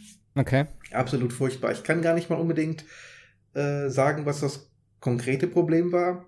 Ja, Doch, äh, eins, das- kurz, das kurz Frage davor, denn Ja. magst du denn Dark Souls oder? Ich respektiere die, die, die Seine Reihe und Existenz. das Ich Genre. dulde es. Okay. Nein, ich, ich mag die Serie wirklich. Ähm, ich sehe wahnsinnig gerne gute YouTube-Videos. Ich finde das Design, gerade der Dark Souls oder Ja. Bloodborne-Bosse, extrem genial. Ich habe bisher noch kein Spiel davon gefunden, was ich wirklich ähm, mit Spaß selber durchspielen konnte, sage ich ganz ehrlich. Ähm, ich bin auch jemand, der einfach Erfolge braucht. Und zwar relativ schnell Erfolge. Dieses, ich beiß mich jetzt mal vier Stunden an einem einzigen Boss fest, komme jedes Mal dem Sieg ein bisschen näher, sage jedes Mal, ja, ich merke, wie ich besser werde, das ist nicht meins. Aber genau das Ja. brauchst du halt eben für Dark Souls. Ja. Ich sehe gern den Leuten zu, die das gemacht haben, ja, und sage dann, ist das wieder ein genial, fies, eklig designter Boss. Aber dass ich selber spiele, eher selten. Ähm, gibt ein paar Spiele, da bin ich relativ weit gekommen. Jetzt zum Beispiel in ähm, Sekiro bin ich weit gekommen. Ja, stimmt. Da bist Wobei du ich auch schnell durchgerusht am Anfang. Das habe ich, hab ich letztes Mal gar nicht, äh, bin ich gar nicht drauf eingegangen. Wir haben mal ganz kurz drüber gesprochen. Aber wo, wo du dir das geholt hast und da sagst, ja, ich bin jetzt da, jetzt bin ich da, jetzt bin ich da, denkst du, wow, Alter, wie schnell spielt der denn so? Wo ich dachte so, okay, äh, äh, du hast auch die Bosse teilweise schneller gelegt als ich am Anfang. So gerade dieser, dieser komische, äh, dieser gefesselte, was war das da für einer? Dieser Oger oder was war das da? ach so, ja. Mit dem hatte ich schon genau. voll Probleme. Da habe ich gedacht, so, boah, mal gucken, wie lange er da hängt. Und dann hast du da, glaube ich, zweimal oder so. hast du den direkt glaub, gemacht. wenn- also. Wenn überhaupt, ich glaube, den habe ich sogar im ersten Anlauf erledigt. Ja, Wahnsinn. Äh, den fand den ich jetzt auch ersten- gar nicht so schwer. auch den ersten Boss hast du ja da auf dem Pferd da, der, wie auch immer der jetzt hieß, war ja auch relativ zügig, paar Versuche so und dann war es ja auch durch Ja, da. Ja, das hat aber ein paar Versuche tatsächlich gedauert. ähm, ich denke, ich würde auch weiterkommen. Ich bin im Moment mit äh, Borderlands ein bisschen ausgelastet. Tatsächlich, also mit Sekiro bin ich bisher am besten klargekommen von allen äh, Souls-Spielen. Ähm, aber zurück zu Code Vein. Ähm, mein Problem in der Demo war, es, es kommt irgendwann ein Punkt, ich habe die Cutscenes übersprungen, mache ich immer bei Demos. Und da kam dann ein Punkt, wo ich mit einem NPC unterwegs war und der lag dann irgendwo am Boden und sagte, geh mal vor. Da bin ich vorgegangen und das ist eine ganz merkwürdige Kartenführung. Also irgendwie beim vierten, fünften, sechsten Mal, wo ich dann wieder an diesem Typen äh, vorbeigekommen bin, sage ich mir, verdammt nochmal, warum renne ich jetzt seit einer Stunde immer im Kreis? Da muss es doch irgendwie einen anderen Weg geben. Ich habe den nicht gefunden. Dann sage ich, jetzt gehe ich mal links rum, jetzt gehe ich hier nach unten, jetzt nehme ich den Weg. Da ist der Kerl schon wieder. ähm, Das hat so ein bisschen das Monty Python-mäßig. ja, ich bin jedes Mal, jedes Mal an der gleichen Stelle ausgekommen. Und äh, ansonsten hat es halt das übliche, ähm, wenn man stirbt, spawnen halt alle Gegner neu, man selber verliert halt all seine Items etc., das übliche. Und es scheint etliche Mechaniken zu haben, die das Ganze nochmal so richtig kompliziert machen. Also wer sich in Monster Hunter richtig gut reinbeißen kann, der könnte auch in Code Vein, glaube ich, Spaß haben. Äh, für mich war das schon wieder so ein bisschen überwältigend. Ja, in Kombination mit dem relativ hohen Schwierigkeitsgrad und äh, der Kartenführung und dieser komplizierten Mechanik oder es wirkte auf mich kompliziert. Ob es wirklich so kompliziert ist, wenn man da ein paar Stunden gespielt hat, weiß ich nicht. Aber das Tutorial wirkte schon relativ ähm, schwierig. Gibt jedenfalls auch verschiedene Klassen, die man dann wählen kann. Halt eben, ob man auf Nahkampf, Magie oder Fernkampf äh, sich spezialisieren möchte. Da gibt es auch verschiedene Waffen. Also es hat, glaube ich, durchaus Spieltiefe, aber wie gesagt, meine, meine äh, Eindrücke stammen nur aus der Demo und die hat mich einfach abgeturnt. Aber das, das liegt auch an, an meinem persönlichen Geschmack. Und im Moment, ich bin so ein bisschen ab von, von Spielen, die keine gute Kartenführung haben. Also Control hat mich da ziemlich genervt. Borderlands 3, muss ich sagen, ist jetzt, was die Kartenführung und die Navigation im Spiel betrifft, auch nicht gerade ein Highlight. Und ähm, deswegen ist das Spiel jetzt eher nichts für mich. Okay. Also, wo du das gerade sagst, also Control bin ich sehr gespannt, denn das werde ich mir auf jeden Fall jetzt die Tage noch holen hier für Oktober, wenn ich mit meiner Freundin spiele. Denn ich habe so viel Positives tatsächlich über das Spiel gehört. Und also auch so vom Ding her, äh, vom Setting und so gefällt es mir halt richtig gut. Also ich bin echt sehr gespannt, wie es mir dann gefällt. Ähm, aber ich muss tatsächlich sagen, Code Vein, ich habe mir ein paar Videos dazu angeguckt, mal vorher auch. Ähm, oder halt, ich glaube, damals auch von der Demo. Ich glaube, der, der, der Gregor hat es da auch gespielt ich fand einfach das, ich, ich weiß auch nicht warum, aber das Design gefällt mir schon nicht. Und das ist immer schon ein Ding, wenn ich so sehe, wie das Movement ist, wie das Design ist, so, wo ich denke so, nee, bin ich schon raus. Manchmal habe ich so das Gefühl, da, da, das klingt jetzt kacke, aber da sage ich auch so, nee, die Demo brauche ich gar nicht spielen, weil ich weiß, dass es mir nicht gefällt. Und das ist halt so genau das Ding irgendwie. Und ich, ich weiß auch nicht. Bei dem Spiel hat mir überhaupt nichts zugesagt, obwohl es eigentlich genau das Ding ist für mich, weil ich liebe halt die ganzen Dark Souls-Sachen. Aber da muss ich ehrlich sagen, ich glaube, da würde ich tatsächlich eher zum The Search 2 greifen, was ich jetzt aus, außen vor gelassen habe. Also, es hat auch von uns keiner gespielt. Ähm, ich habe halt den ersten Teil gespielt von The Search, aber ähm, ich fand den irgendwann, nach, ich glaube, bei der Hälfte war ich oder vielleicht ein bisschen weiter. Ich fand es einfach nur noch mühselig. Die Gegner haben da irgendwie per, ne, mit einem Treffer dich getötet und so. Also hättest du richtig grinden müssen und das ist halt kacke. Da stehe ich gar nicht drauf. Ich glaube, beim zweiten ist es teilweise auch noch so. Aber der zweite ist, glaube ich, ähm, vielleicht im Ganzen ein bisschen besser, ein bisschen runder, was das Spiel und die Spieltiefe angeht, denn er hat relativ viele Optionen, was man da so machen kann, was ich so gesehen habe. Ähm, also da würde ich, glaube ich, eher das nehmen als Code Vein. Code Vein sagt mir so absolut gar nicht zu, tatsächlich. Was eigentlich schade ist. Ja, also Search 2, ähm, finde ich, sieht auch tatsächlich interessanter aus. Ich habe den ersten Teil gespielt, auch nicht durch, natürlich nicht. Ähm, aber der zweite gefällt mir schon. Also gerade diese Mechanik, äh, sich halt entscheiden zu müssen, welche Körperteile äh, attackiere ich, mache ich ja. mir das Leben einfacher oder gehe ich vielleicht lieber auf ähm, die und die Waffe oder das Körperteil, um mich halt selber anschließend damit ausrüsten zu können. Nicht diese Entscheidungen zu treffen, während man in diesen äh, Leben- oder Todkämpfen bestehen muss, das ist schon durchaus interessant. Und wenn man das dann qualitativ, handwerklich bisschen sauberer hinbekommt als im ersten Teil, also ich glaube, dann kann da tatsächlich ein ziemlich gutes Spiel bei herauskommen. Aber im Moment traue ich mich ehrlich gesagt noch nicht, äh, Search 2 tatsächlich zu kaufen. Ja, ich, äh, ich muss trotzdem sagen, also ich fand das Setting beim ersten, rein von dem, was ich bis jetzt gesehen habe, äh, ein bisschen ansprechender, weil jetzt bist du halt in so einer Stadt wieder und es sieht alles so ein bisschen 0 auf 15 aus und so. Das erste war irgendwie ein bisschen interessanter, für, für mich jetzt so, von, vom ersten Eindruck her. Ja, das, ich bin im ersten nicht so extrem weit gekommen, aber das war ja meist auch so komplex, äh, post-apokalyptik und sowas. Also auch relativ so, altbacken. So Fabrikding da und so. Ja. Äh, so ganz genau. Im doch, mehr, doch nur eine Location. Ja. ja, genau das halt. So ein bisschen geschlossen das Ganze und so diese, ja, fertige Stadt jetzt halt. Das ist jetzt auch auf der Erde. Das andere war, glaube ich, nicht auf der Erde. Das war irgendwo anders. Naja. Mal gucken, vielleicht. Weiß ich, weiß ich gerade nicht mehr, aber es hat, glaube ich, auch keinen Unterschied gemacht, weil so ein äh, Fabrikkomplex, nee. äh, ob der wo der jetzt steht, auf dem Mars ist oder auf der Erde, sieht trotzdem immer gleich ja, aus. Das stimmt, das stimmt. Ja. Jo, dann gehen wir mal, glaube ich, rüber in den, in den News-Bereich, oder? Noch was. Ja. Ähm, ich habe mal oben als erstes reingenommen, und zwar, weil es auch relativ aktuell ist und sehr überraschend irgendwie kam. Äh, war ja auch im Forum drin, dass der Sean Layden äh, scheinbar Sony komplett auch verlässt. Das ist ja derjenige, der immer bei den äh, E3-Pressekonferenzen von Sony zwischendurch auf die Bühne gekommen ist, hat geguckt, ob noch alle da sind und dann eigentlich wieder weg war. So. Also ich persönlich habe jetzt nicht so viel von dem je gesehen oder gehört, wie er von dem Phil Spencer, sage ich jetzt einfach mal, weil der halt für mich tatsächlich präsenter ist. Den hat man mal auch kleine Interviews gesehen und so, aber äh, tatsächlich war der lange Zeit bei Sony. Ich glaube, 30 Jahre oder so insgesamt. Warte, ich muss mal gerade den Artikel hier von, von GamePro aufmachen. Ja. Die haben da sehr schön ja, das, das Ganze zusammengefasst. Genau. Und der Tweet war zum einen sehr überraschend irgendwie. Er ist von, von PlayStation direkt gesendet worden. Ähm, ja, einfach so, ja, äh, er verlässt uns, äh, ja, wir wünschen ihm viel Erfolg in der Zukunft und ja, wir werden ihn vermissen sozusagen. Ähm, aber eigentlich sehr emotionslos das Ganze. Auch komisch, haben sie auch geschrieben. Er selber ist gar nicht verlinkt da drin, was ja eigentlich auch Standard ist, so öfters zumindest. Und was halt noch viel seltsamer ist, es gibt nicht mal eine Pressemitteilung. Das war das einzige Ding scheinbar. Ähm, ja, das wäre weg. Und das haben sie über Twitter bekannt gegeben. Was schon sehr seltsam ist. Ich meine, er ist immerhin, ne, der, der, der Chairman oder CEO oder was auch immer da gewesen, von der ganzen Abteilung und dann in so einem Tweet zu erzählen, so, jo, der ist jetzt nicht mehr da. Ist schon ein bisschen, ähm, ja.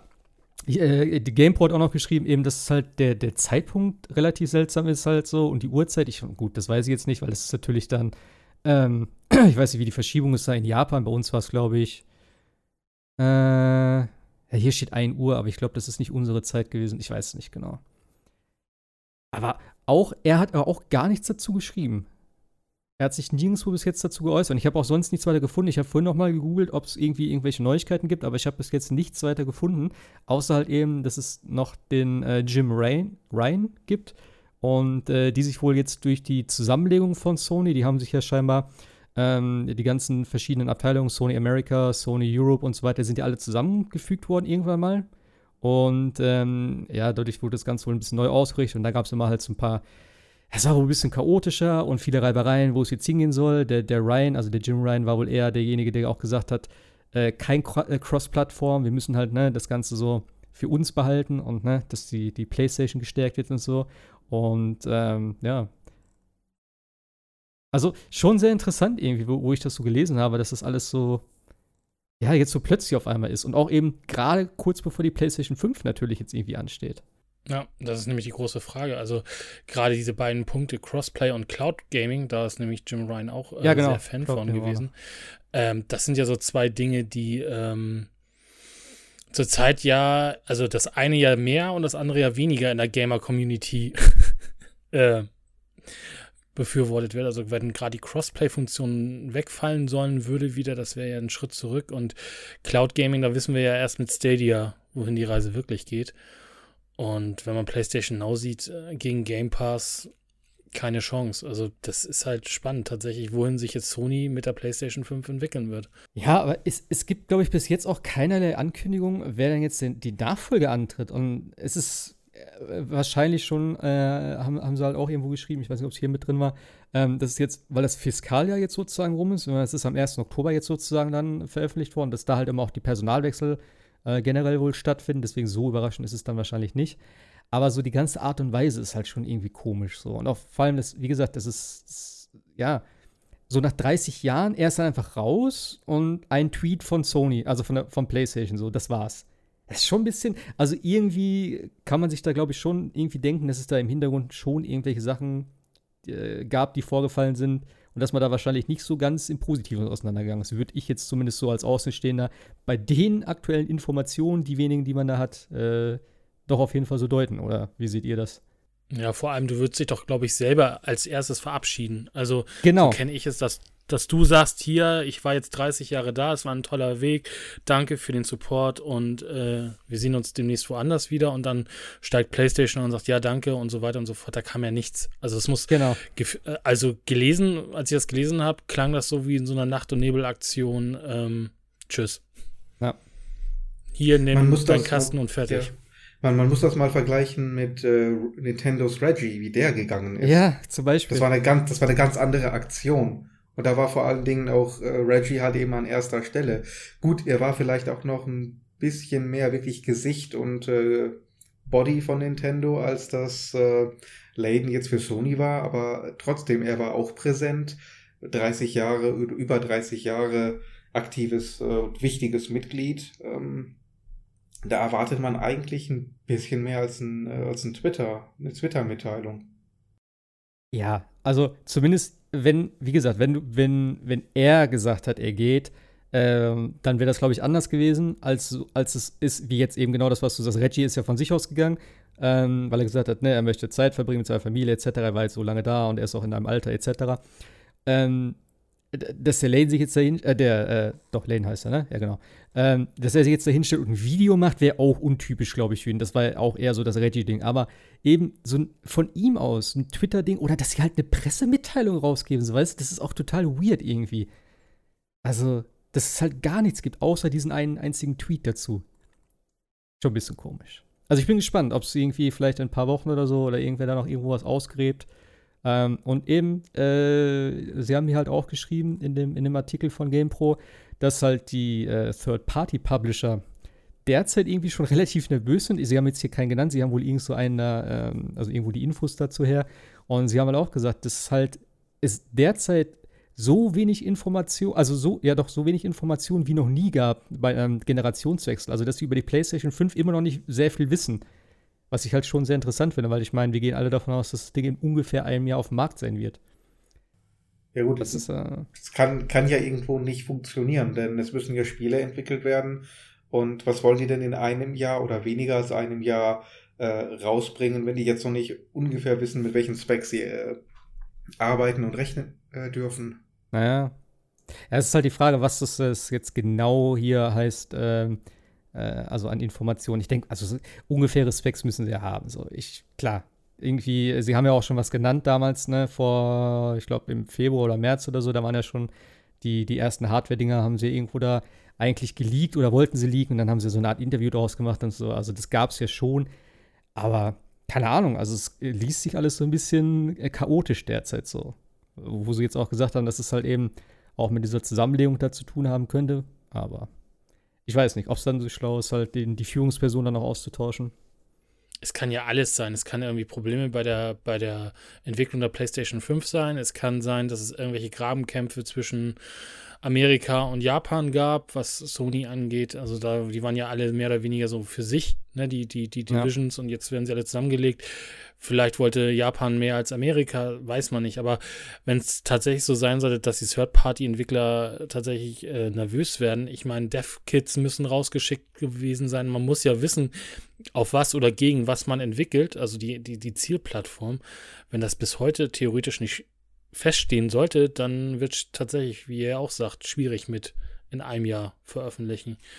Ja. Also, das kann ich mir aber auch tatsächlich nicht vorstellen, dass es da nicht irgendwelche Informationen seitens Sony gibt, wie die PlayStation 5 auszusehen hat. Also, wir reden jetzt, wir sind ja jetzt im, im, im Oktober, gehen wir mal tatsächlich daraus, nächstes Jahr soll, soll, soll sie ungefähr in diesem Zeitraum Ende November rauskommen. Da muss sie ja auch irgendwann mal jetzt fertig sein. Also, sie muss ja irgendwann mal produziert werden. Das ja, dauert ja, ja auch ein bisschen. Also, das kann ja nicht sein, dass es immer noch keine Informationen von Seiten Sony dazu gibt. Das wäre ziemlich fatal. Aber vielleicht auch einer der Gründe, warum es deswegen gerade so knallt. Wissen wir Aber ja nicht. Es passt immer irgendwie so in den Rhythmus. Ja.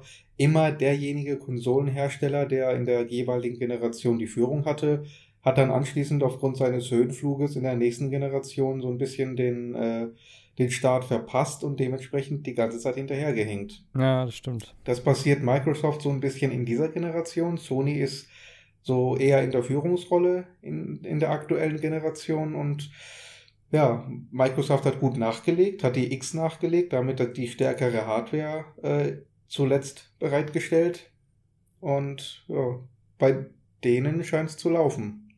Ja, du, du siehst einfach auch ähm, jetzt gerade so ein bisschen die Ausrichtung. So, wenn du mal Microsoft nimmst, wie, was sie für Studios gekauft haben, was sie mittlerweile auch für, für, für ein Feedback gekriegt haben von den ganzen Leuten, von den, von den äh, Käufern und so weiter. Also, sie sind schon sehr positiv aufgestellt mittlerweile und auch eigentlich, glaube ich, ähm, relativ gut für die Zukunft. Ich meine, jetzt aktuell ist es sehr flau, muss man auch tatsächlich sagen. Also, ich, wie gesagt, Exklusivtitel und sowas. Microsoft sehr wenig. Der Game Pass ist halt geil. Dadurch bindest du natürlich die ganzen Leute. Das ist auch echt ein, ein gutes Ding gewesen.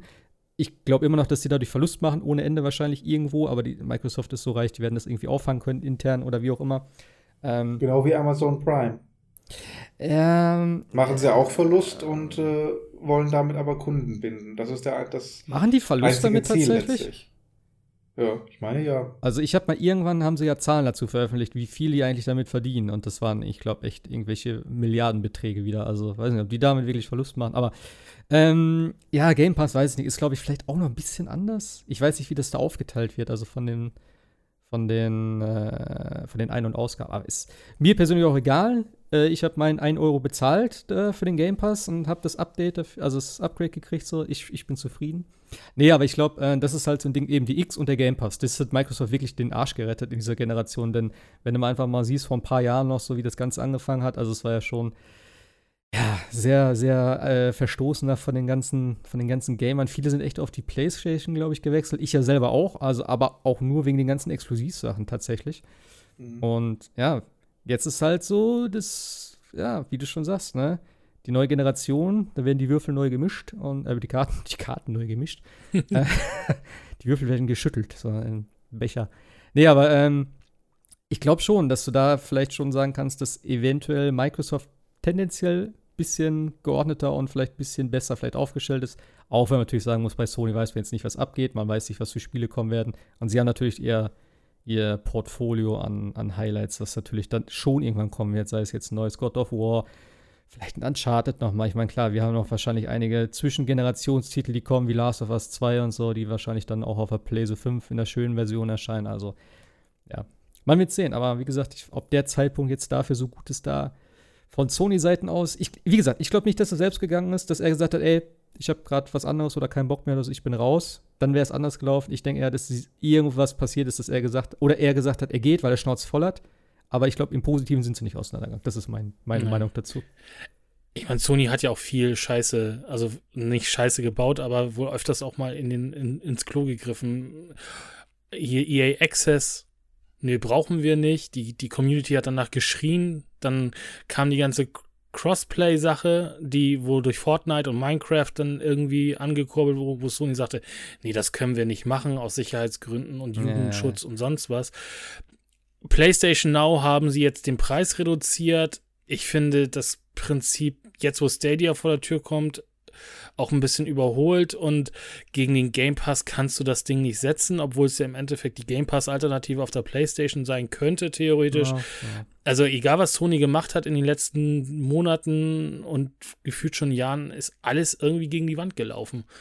Also, gewollt oder nicht gewollt, haben sie sich da einen Shitstorm nach dem nächsten irgendwie reingezogen und äh, also jedenfalls nicht für den Spieler, sondern meistens ja. gefühlt gegen die Spieler gearbeitet.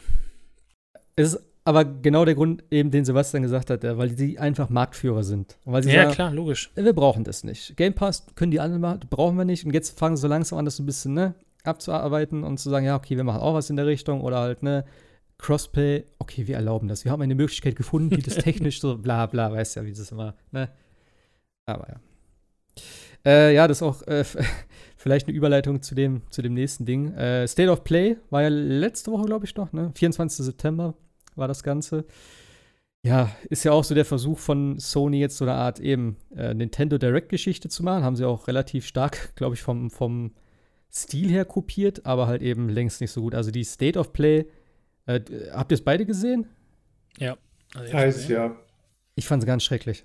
Muss ich ganz ehrlich sagen. Also alles, was so dieses Charmante, sage ich jetzt mal, auch wenn es vielleicht, ich weiß auch, ein bisschen kitschig ist von, von Nintendo da mit ihrem Fingerschnipsen und sowas und der Typ, der da immer äh, ein bisschen dazwischen quatscht irgendwie. Aber Nintendo hat es irgendwie interessanter drauf. Und immer wenn du eine Direct guckst, egal, auch wir haben letztes Mal über so viel Zeug geredet, was alles total alt war eigentlich und wo ich auch gesagt habe, eigentlich ist es nichts wirklich Überraschendes oder wo du sagst, wow, äh, sondern eher halt überraschend auf eine andere Art und Weise. Das ist jetzt ein Jedi Outcast ankündigung oder Deadly Premonition 2 oder solche Geschichten.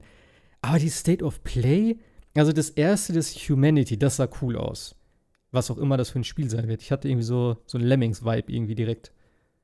Das war schon ein bisschen strange. Aber sonst war ja nix, oder?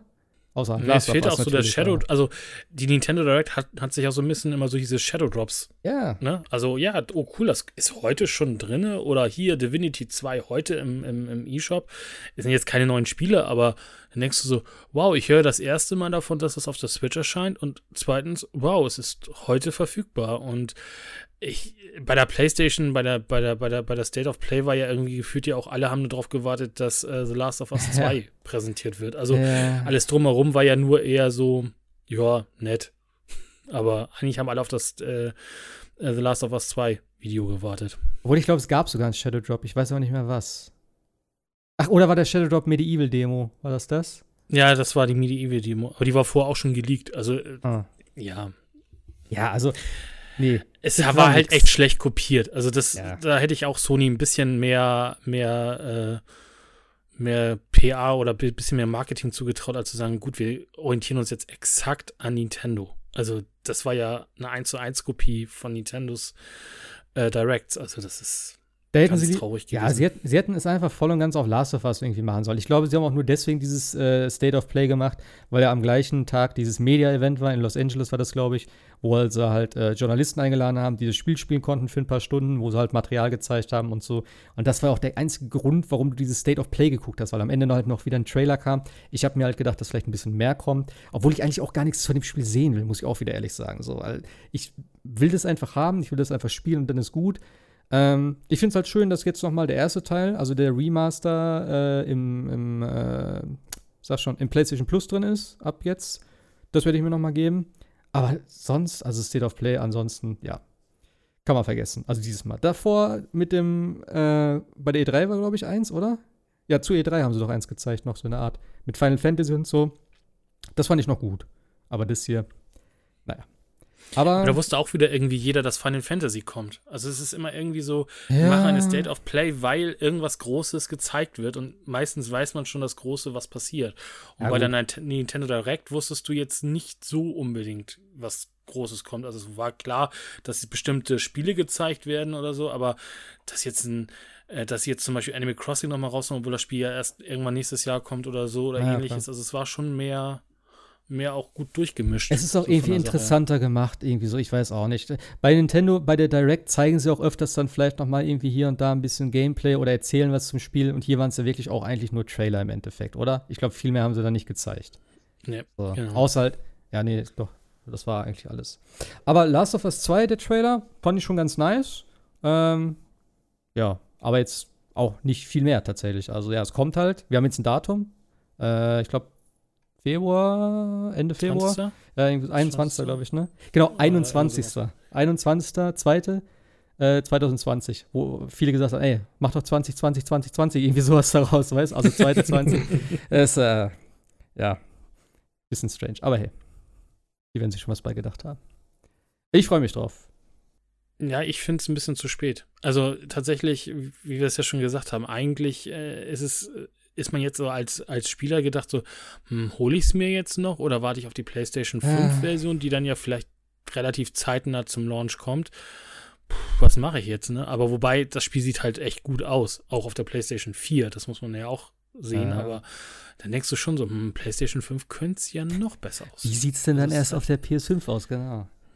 Also es ist ein bisschen sch sch schwerer Zeitpunkt, sage ich mal, das Spiel rauszubringen. Ja gut, damit hat sich äh, oder haben sich die Entwickler natürlich auch selber ins Fleisch geschnitten. Wenn sie jedes Spiel äh, neu veröffentlichen müssen, noch und noch und nöcher, äh, warten die Leute halt eben, bis man es in der Game of the Year Version auf der nächsten Konsole bekommt, ist klar. Ah.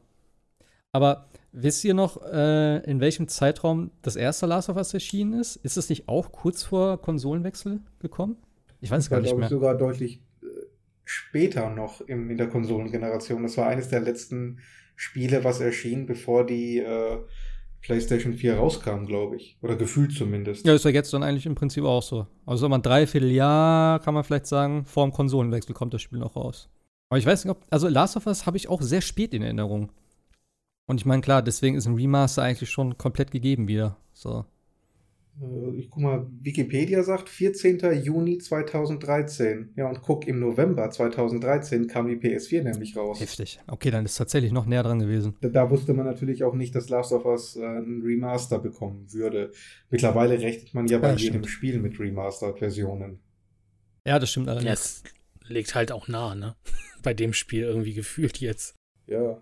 Ja, also ich werde es mir trotzdem dann im Februar auf jeden Fall holen. Ich werde auch jetzt im Oktober das erste dann nochmal von vorne beginnen, die Remaster-Version, und dann einmal komplett durchziehen, denn ich habe das erste tatsächlich nie beendet. Ähm, von daher. Oh Gott. Was heißt, oh Gott? Nee, mach einfach. Je weniger man dazu sagt, desto besser. Okay, okay.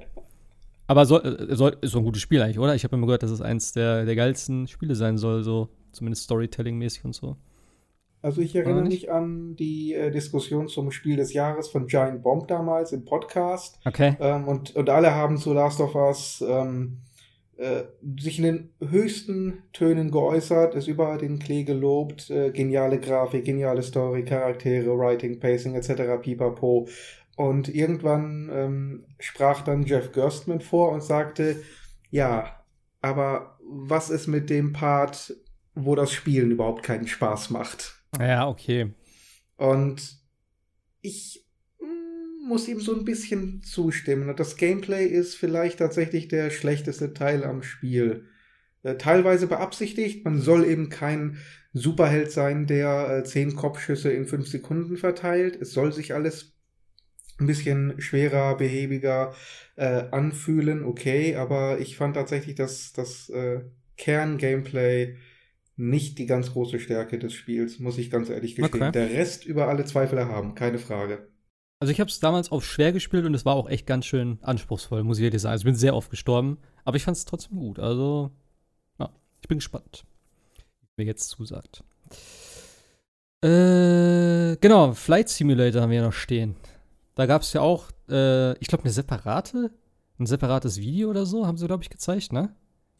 Na, es gab ein Pressevent, wo äh, zum Beispiel, also ich hatte jetzt hier bei uns das Video von der GameStar verlinkt, ähm, wo sie, wo Microsoft halt die Presse eingeladen hat, in, auf, glaube ich, auf irgendeinen Flugplatz in der Nähe von, von Seattle, um das Spiel zu gestern, zeigen. Gestern oder vorgestern ist, glaube ich, gekommen, ne? ja, genau, genau, das ist noch nicht so lange her und äh, man muss sagen, das Spiel sieht äh, sehr gut aus. Also ja.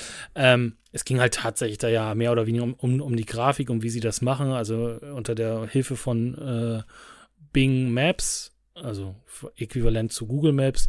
Und Azure AI äh, wird da halt eine Welt generiert, die äh, wirklich fast originalgetreu aussieht. Und ähm, dazu kommen halt noch Wettereffekte, Regentropfen, die physikalisch korrekt berechnet werden und äh, Regenbogen, die physikalisch anhand der Licht- und Wassertropfen berechnet werden. Also das Spiel sieht unheimlich gut aus und zeigt vielleicht auch, wohin so die Reise so ein bisschen geht, ne? was, was Grafik und äh, Cloud Gaming in dem, also mit, mit Azure jetzt, äh, dann halt geht. Also beeindruckend. Ich weiß nicht, habt ihr das Video gesehen? Ja, ja. Mhm. Also, das ist, und äh, Microsoft sagte ja, glaube ich, schon da auf jeden Fall auf diesem Presseevent wurde auch gesagt, wenn du um dein Haus rumfliegen willst, dann kannst du das. Und das ist schon beeindruckend. Also für, natürlich für einen Flugsimulator-Fan das höchste der Gefühle. Ähm, für die ganzen Add-on-Hersteller, die irgendwie aus der damaligen Zeit, die man noch so kennt, die so irgendwie Deutschland als Karte oder Hamburg oder Berlin oder was auch immer als Karte nachgebaut haben, die brauchen nicht mehr. Aber das ist halt schon sehr beeindruckend, die Grafik. Ja, vor allem, vor allem ich finde die Technik dahinter einfach so geil. Wenn du mal überlegst, einfach, äh, im Prinzip haben die keine Level-Designer, sondern die nehmen sozusagen eigentlich nur irgendwie die Daten, die sie irgendwo haben in, ihrer, in ihrem Mapping und so wie ich das verstanden habe, du kannst ja wirklich die ganze Welt befliegen dann im Endeffekt. Ja. Und einfach zu sagen, ey, wir haben jetzt die Daten, wir haben die AI, die baut uns daraus ein 3D-Modell, wo die Texturen dann drauf sind. Ich weiß nicht, wie die das machen, dass sie das vernünftig hinkriegen. Und dann haben sie auch noch gesagt, dass sie halt, äh, je nachdem, es ist glaube ich noch nicht ganz klar oder es kommt vielleicht später, dass sie den echten Flugverkehr anhand der Transponder da reinsetzen, dass du halt wirklich die ganzen Maschinen siehst und sogar Schiffverkehr, wo sie gesagt haben, unten ja, hier ist übrigens ein Hafen und da sollen die Schiffe dann vielleicht auch echt fahren. Also wirklich so realistisch wie möglich. Du kannst sogar ähm, das ja so einstellen, dass du die echte Uhrzeit hast, dass du die echten Wetterdaten hast da von dem, von dem, von der Location, wo du gerade bist.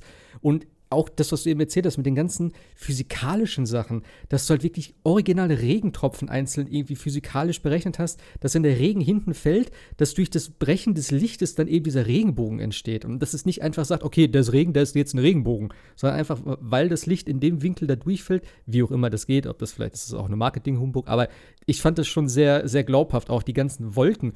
Die haben, glaube ich, gesagt, sie haben 37 verschiedene Schichten, die die Atmosphäre simulieren wo verschiedene Wolkengebilde sind, wo dann halt wieder Wassertropfen in den Wolken sind, die da brechen. Also total abgedreht das Ganze. das fand ich schon sehr beeindruckend. Und wenn du mal überlegst, dass das auf der Konsole auch so kommen soll. Ich meine, wenn das wirklich auf der Cloud basiert, okay. Aber es sah schon verdammt geil aus. Ja, also wenn man offline spielt, wird es natürlich nicht so aussehen, weil es dann proz prozentual generiert wird, alles von, den, von, der, von der lokalen Maschine. Aber ja, ich hatte jetzt gerade noch gesehen, es gab heute noch einen Bericht auf Heise, angeblich die Speicherkapazität, also wenn es mal jemand offline spielen möchte, äh, man braucht ungefähr 20.000 Blu-rays. Ich, ich lade das die Welt runter. lokal abzubilden, was äh, der Flugsimulator da online äh, zaubert. Also es ist schon eine gigantische Datenmenge. Und ja, es wird ja, so sah ja der erste Trailer da auf der E3 ja gezeigt worden aus, auch aus, es wird Multiplayer geben, ähm, es wird wieder unterschiedliche Arten von Flugzeugen geben. Es wird wohl, denke ich mal, dann auch einen Fotomodus geben oder ähnliches. Also da kann man ja sich äh, dann Hintergründe und Screenshots und Wallpapers bauen, bis, bis man umfällt. Also es sieht halt auch super genial aus, die, die, die Lichtreflexion und so weiter und so fort. Ähm. Ja, auch die, die, die Luftströme sind ja auch komplett irgendwie, also der, ja. der, Druck auf das Flugzeug, die, wie das alles so leicht am Wackeln ist und sowas, dass du eben sagst, okay, du hast jetzt die verschiedenen Windböen, die verschiedene Einflüsse auf das Flugzeug haben und so. Also es ist schon sehr, sehr, sehr detailliert, das Ganze. Was mir jetzt noch fehlt, ist ein VR-Modus. Weil sie haben ja auch die ganzen Cockpits so geil an, also halt die ganzen Details, wie wir es im Video gesagt haben, so die ganzen kleinen Schrauben an den, an, an, den, an mein Gott, an den Anzeigen und so, auf der, auf der Apparatur und sowas da. Also schon, schon Wahnsinn. Und da jetzt noch ein VR-Modus rein. Ey, dann, ey, sofort. Ich meine, ich glaube, das ist so ein Ding, ich bin überhaupt nicht, ich bin überhaupt kein Fan von solchen Sachen. Also schön, dass es sowas gibt, aber für mich ist das nichts.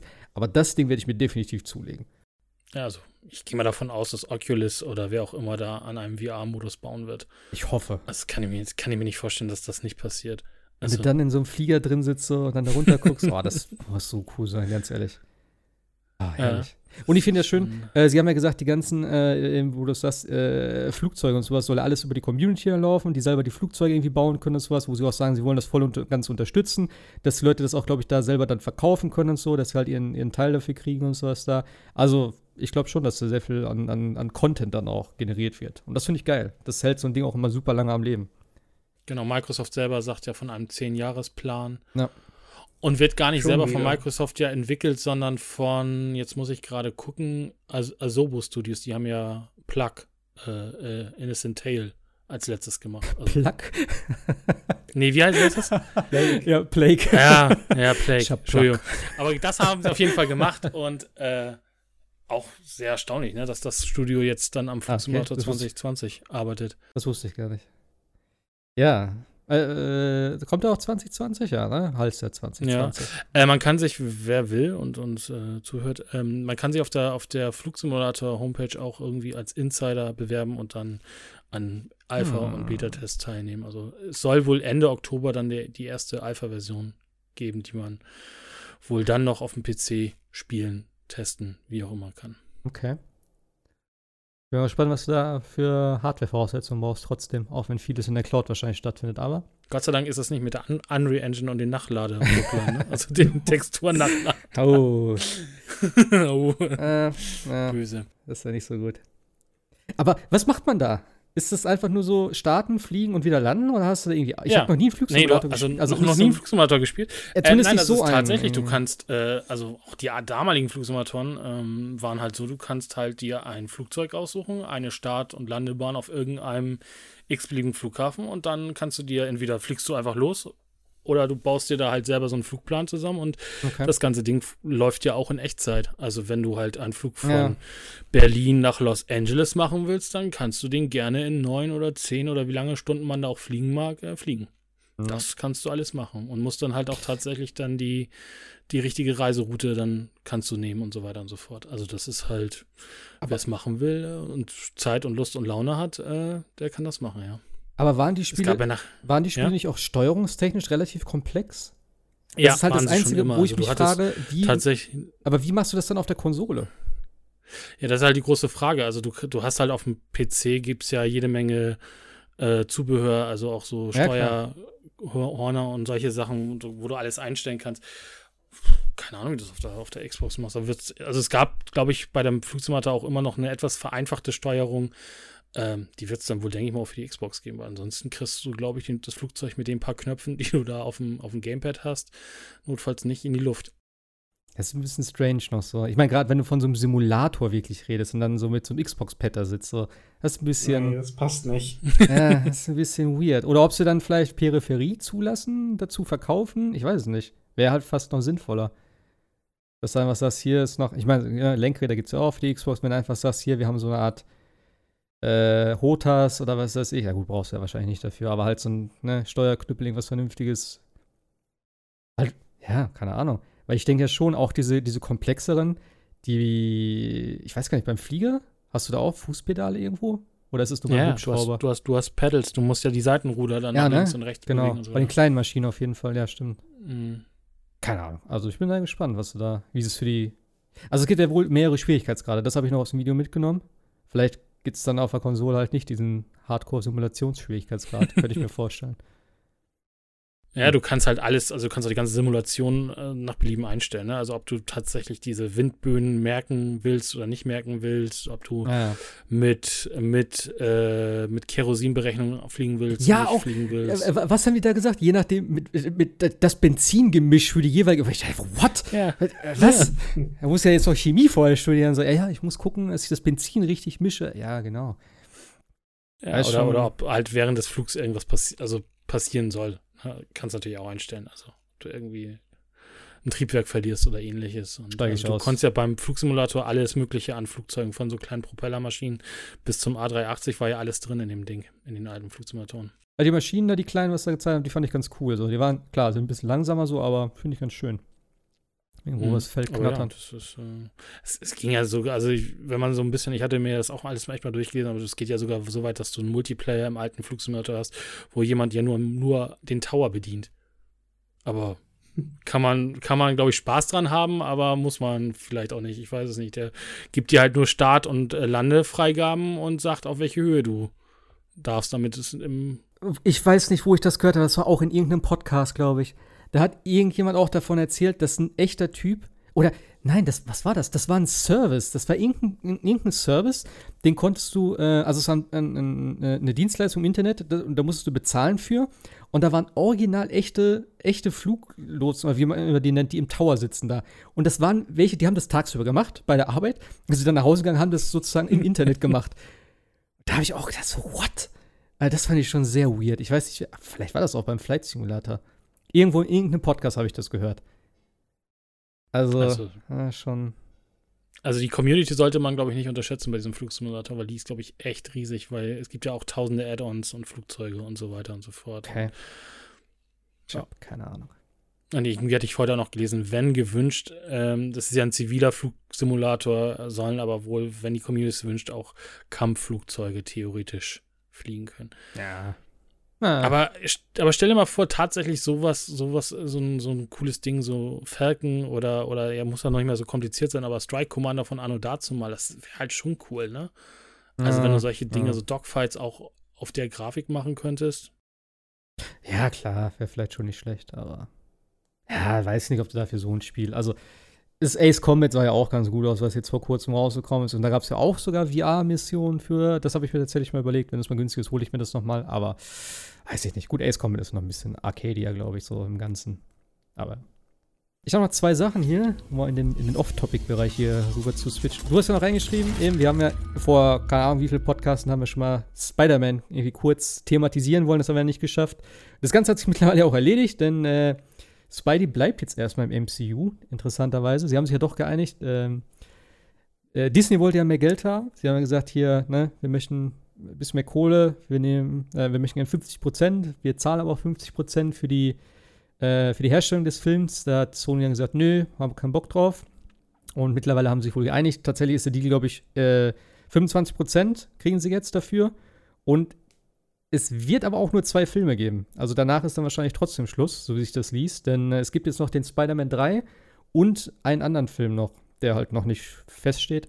Ähm, und das umfasst der Deal nur. Also sind nur diese zwei Sachen. Und danach wird es wahrscheinlich dann, ich schätze mal, zu Ende sein. Ich glaube nicht, dass sie sich da noch mal ja, also das, das ist von Disney aus, dass sie dann noch mal da so das Risiko gehen wollen und dann Spider-Man jetzt irgendwie als den neuen äh, Tony Stark etablieren, der da irgendwie die nächsten sechs, sieben, acht Jahre da das, das MCU führen soll. Ich glaube, von dem sind sie wahrscheinlich ab.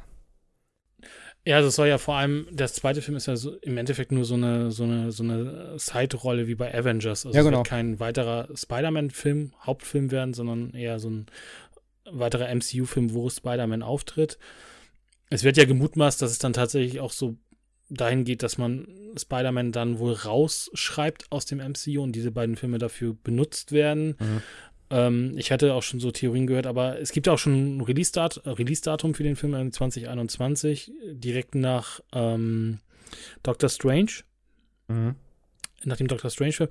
Und da gab es so Theorien, dass man gesagt hätte, es wäre ja besser gewesen, die beiden Filme zu tauschen, weil dann hätte man in Doctor Strange eine Möglichkeit gehabt, Spider-Man in sein eigenes Universum wieder zurückzubringen. Oh, nein, nein, bitte nicht. Ich hoffe nicht, dass sie diese Universum-Scheiße so, anfangen. Es waren, ich, weil, und das, das hattest du noch vergessen zu sagen, äh, Spidey darf auch in Sony äh, Spider-Verse-Film, also Venom 2 war ja in Planung und der soll auch mit Tom Holland kommen. Ja. Und Kevin Feige hat halt geschrieben, dass äh, nur Spider-Man die Möglichkeit hat, auch äh, Filmuniversen zu überprüfen. das ist so dumm, ey. Ja, klar. Erinnert mich irgendwie an Shattered Dimension.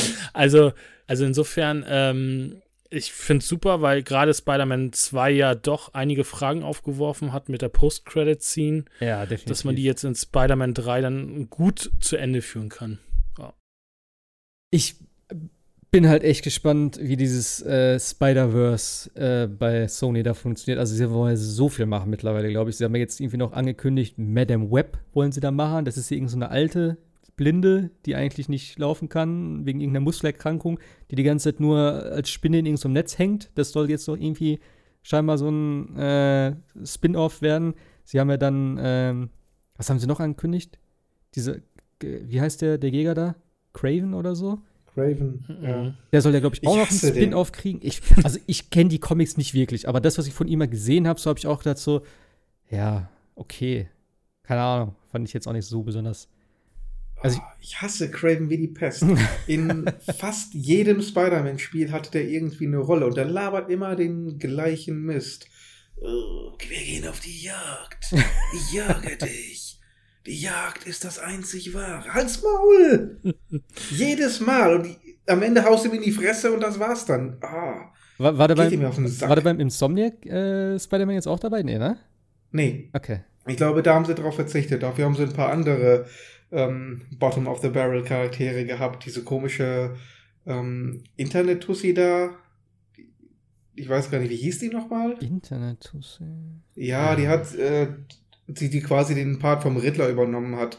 Der hat irgendwen entführt und du musstest dann für sie irgendwelche Aufgaben machen, äh, die sie dann äh, bloggen oder online stellen konnte, damit sie Likes bekommen hat. So diese Meme-Generation. Okay. Keine Ahnung. Das war eine Sidequest, glaube ich, aber, ne? Ja, ja, ja, das war eine Sidequest. Gott, wie hieß die? So unwichtig war die, dass ich den Namen nicht mal mehr drauf habe. Also ich kann mich nur an Black Hat erinnern. Das weiß ich noch, die ja da immer die Verstecke oder irgendwas hatte. Ja, ja, nee, nee, das war das nicht. Ja, sonst weiß ich gar nicht. Hm. Nee, mich auch nicht. Klar. Also, wen ich ja echt cool fand, jetzt alleine von den Spielen her und auch der, äh, der interessanterweise auch, fällt mir jetzt gerade erst auf, äh, bei, äh, sag schon, äh, Black Widow ja mitspielen wird. Hier, Taskmaster. Das ist ja dann eigentlich auch ein Spider-Man-Bösewicht sozusagen, oder? Oder ist es, na gut, wie rechte Verteilung ist, weiß ich da jetzt nicht, wo der dazu gehört. Aber mhm. den fand ich cool. Also, wenn, äh, der, der, wenn sie da irgendwie einen Film. Aber gut, das kann Sony dann ja wahrscheinlich nicht machen, wenn, wenn Marvel den hat. Aber gut. Das macht der war ziemlich cool, ja, doch.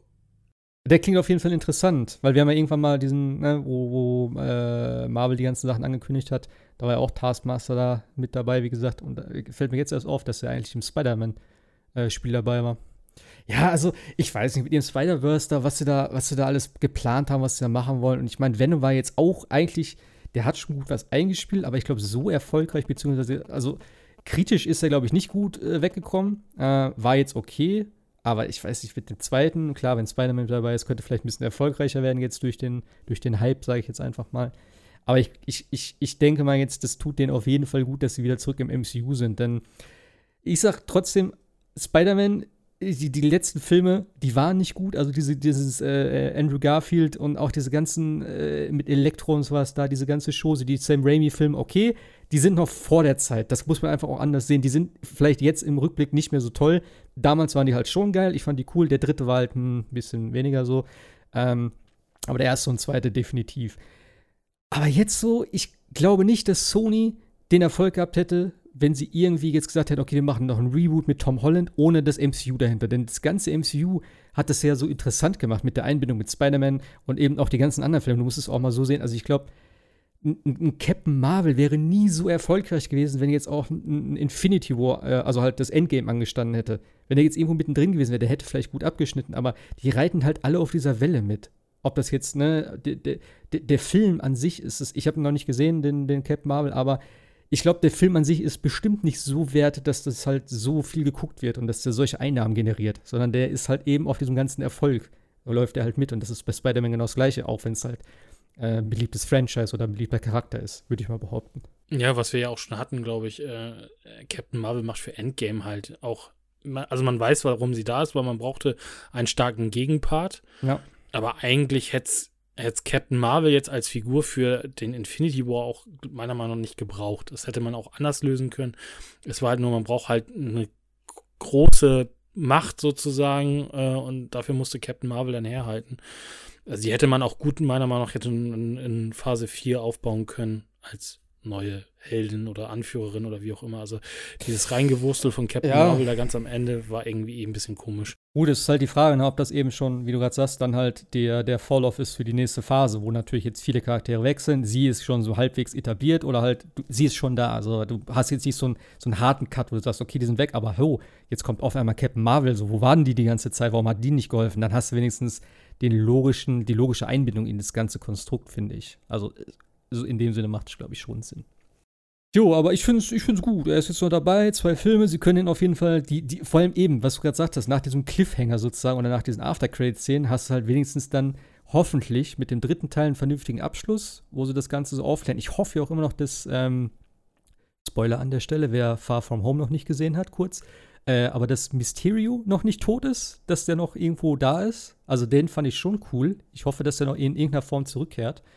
Und ja, dass halt dann ihn vernünftig da aus dem MCU entlassen. Nicht so wie Sean Layden. Also ich, es wäre aber auch spannend gewesen, was man, was, wie sie es jetzt hätten angestellt.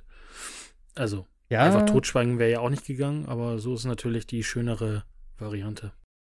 Ich sag mal so, sie haben natürlich, sie hätten natürlich jetzt die Möglichkeit gehabt, glaube ich, dass sie einfach sagen, okay, er wollte ja die ganze Zeit eigentlich nicht dieses Superhelden-Ding und ne, auch er wollte mit der, mit der MJ da die ganze Zeit einfach nur zusammen sein und bla bla bla. Jetzt ist auch noch seine Identität preisgeben, dass er einfach sagt, okay, der ist untergetaucht. Der ist, der ist weg, der hat, ne, das ist zu viel gewesen und so, der ist weg. Das wäre okay gewesen, finde ich. Also, ja, eine Möglichkeit wäre da gewesen. Aber so ist es natürlich für alle Beteiligten am besten. Ja, ich denke auch. Also, ich hoffe mal, dass da was draus wird. Ähm, in dem Zusammenhang auch interessant, äh, Kevin Feige hat mit dem MCU noch nicht genug zu tun, äh, sondern macht jetzt auch noch Star Wars. Oh Gott. Fand, fand Vielleicht sollte man erstmal äh, das eine zu Ende bringen, bevor man das nächste anfängt, gefühlt, aber. Und vielleicht ja. sollte man auch ein bisschen Abwechslung noch äh, in, in, in, der Medienlandschaft belassen. Ist ja schlimm genug, dass Disney sowieso alles übernommen hat. Schlimm genug, dass wir ohnehin nur noch äh, Comichelden und äh, Umsetzungen sehen, aber dass auch noch dieselben Regisseure jetzt in allen Franchises rum äh, doktern müssen. Äh, er ist ja kein das Regisseur, heißt, also es, äh, er ist ja, ja ein Mastermind dahinter, ne? Aber hm. man, man merkt die Handschrift schon, finde ich, ja, dann irgendwann. Also es ähnelt sich alles zu sehr. Ich meine, die Grundstrukturen der Stories sind ja sowieso schon immer die gleichen und ähm, wir haben ja überhaupt nichts Originelles mehr im Kino. Gar nichts. Ja, da gebe ich dir auf jeden das, Fall recht. Das wenige, was wir haben, geht halt eben in diesem Kleidermatch zwischen Star Wars und Marvel einfach mal unter.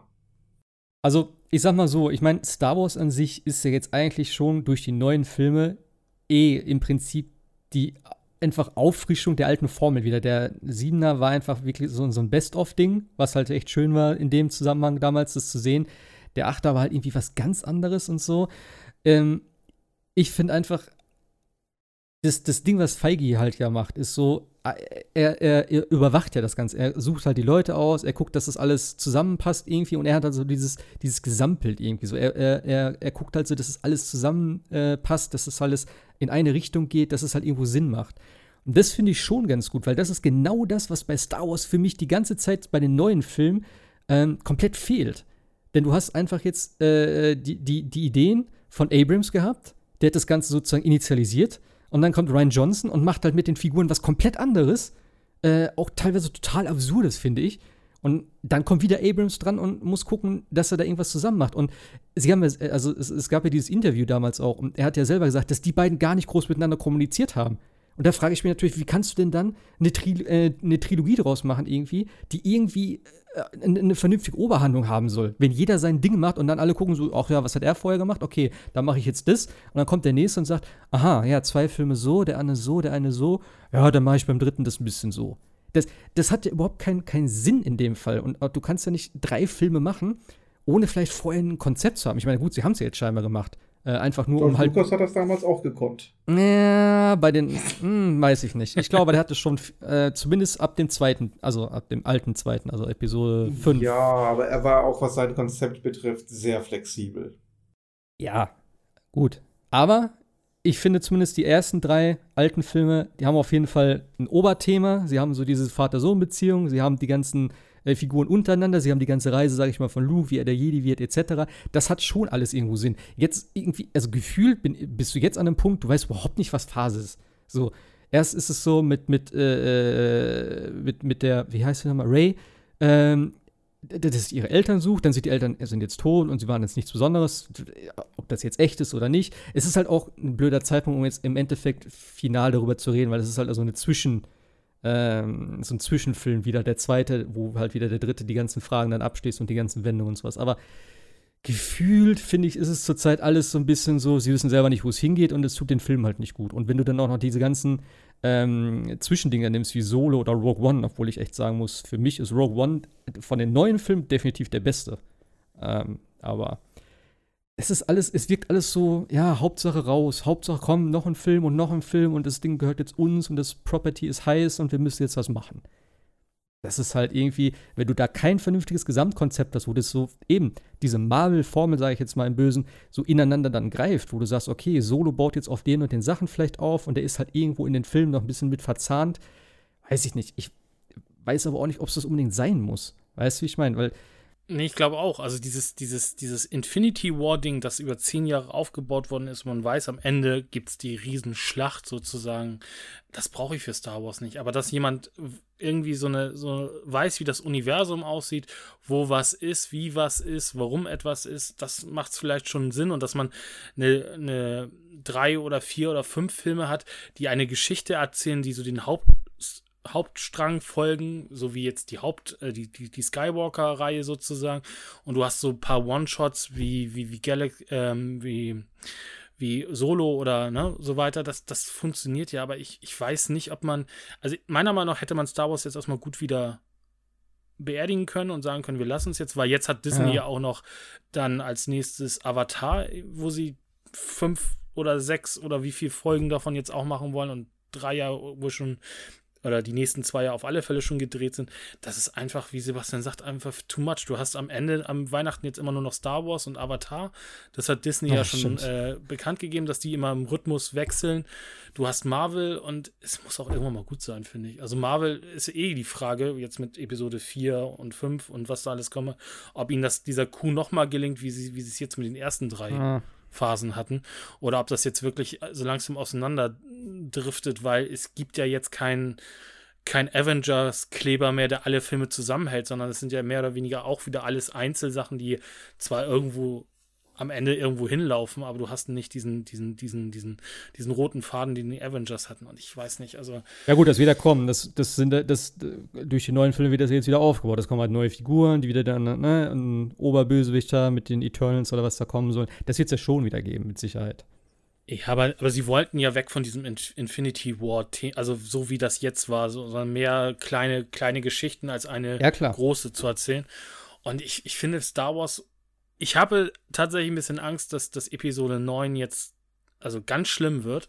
Ja. Irgendwie dieser Trailer oder dieser Teaser sah auch schon nicht gut aus und ich weiß es nicht. Also die haben sich da, wie du, wie du auch sagst, in eine Richtung verrannt.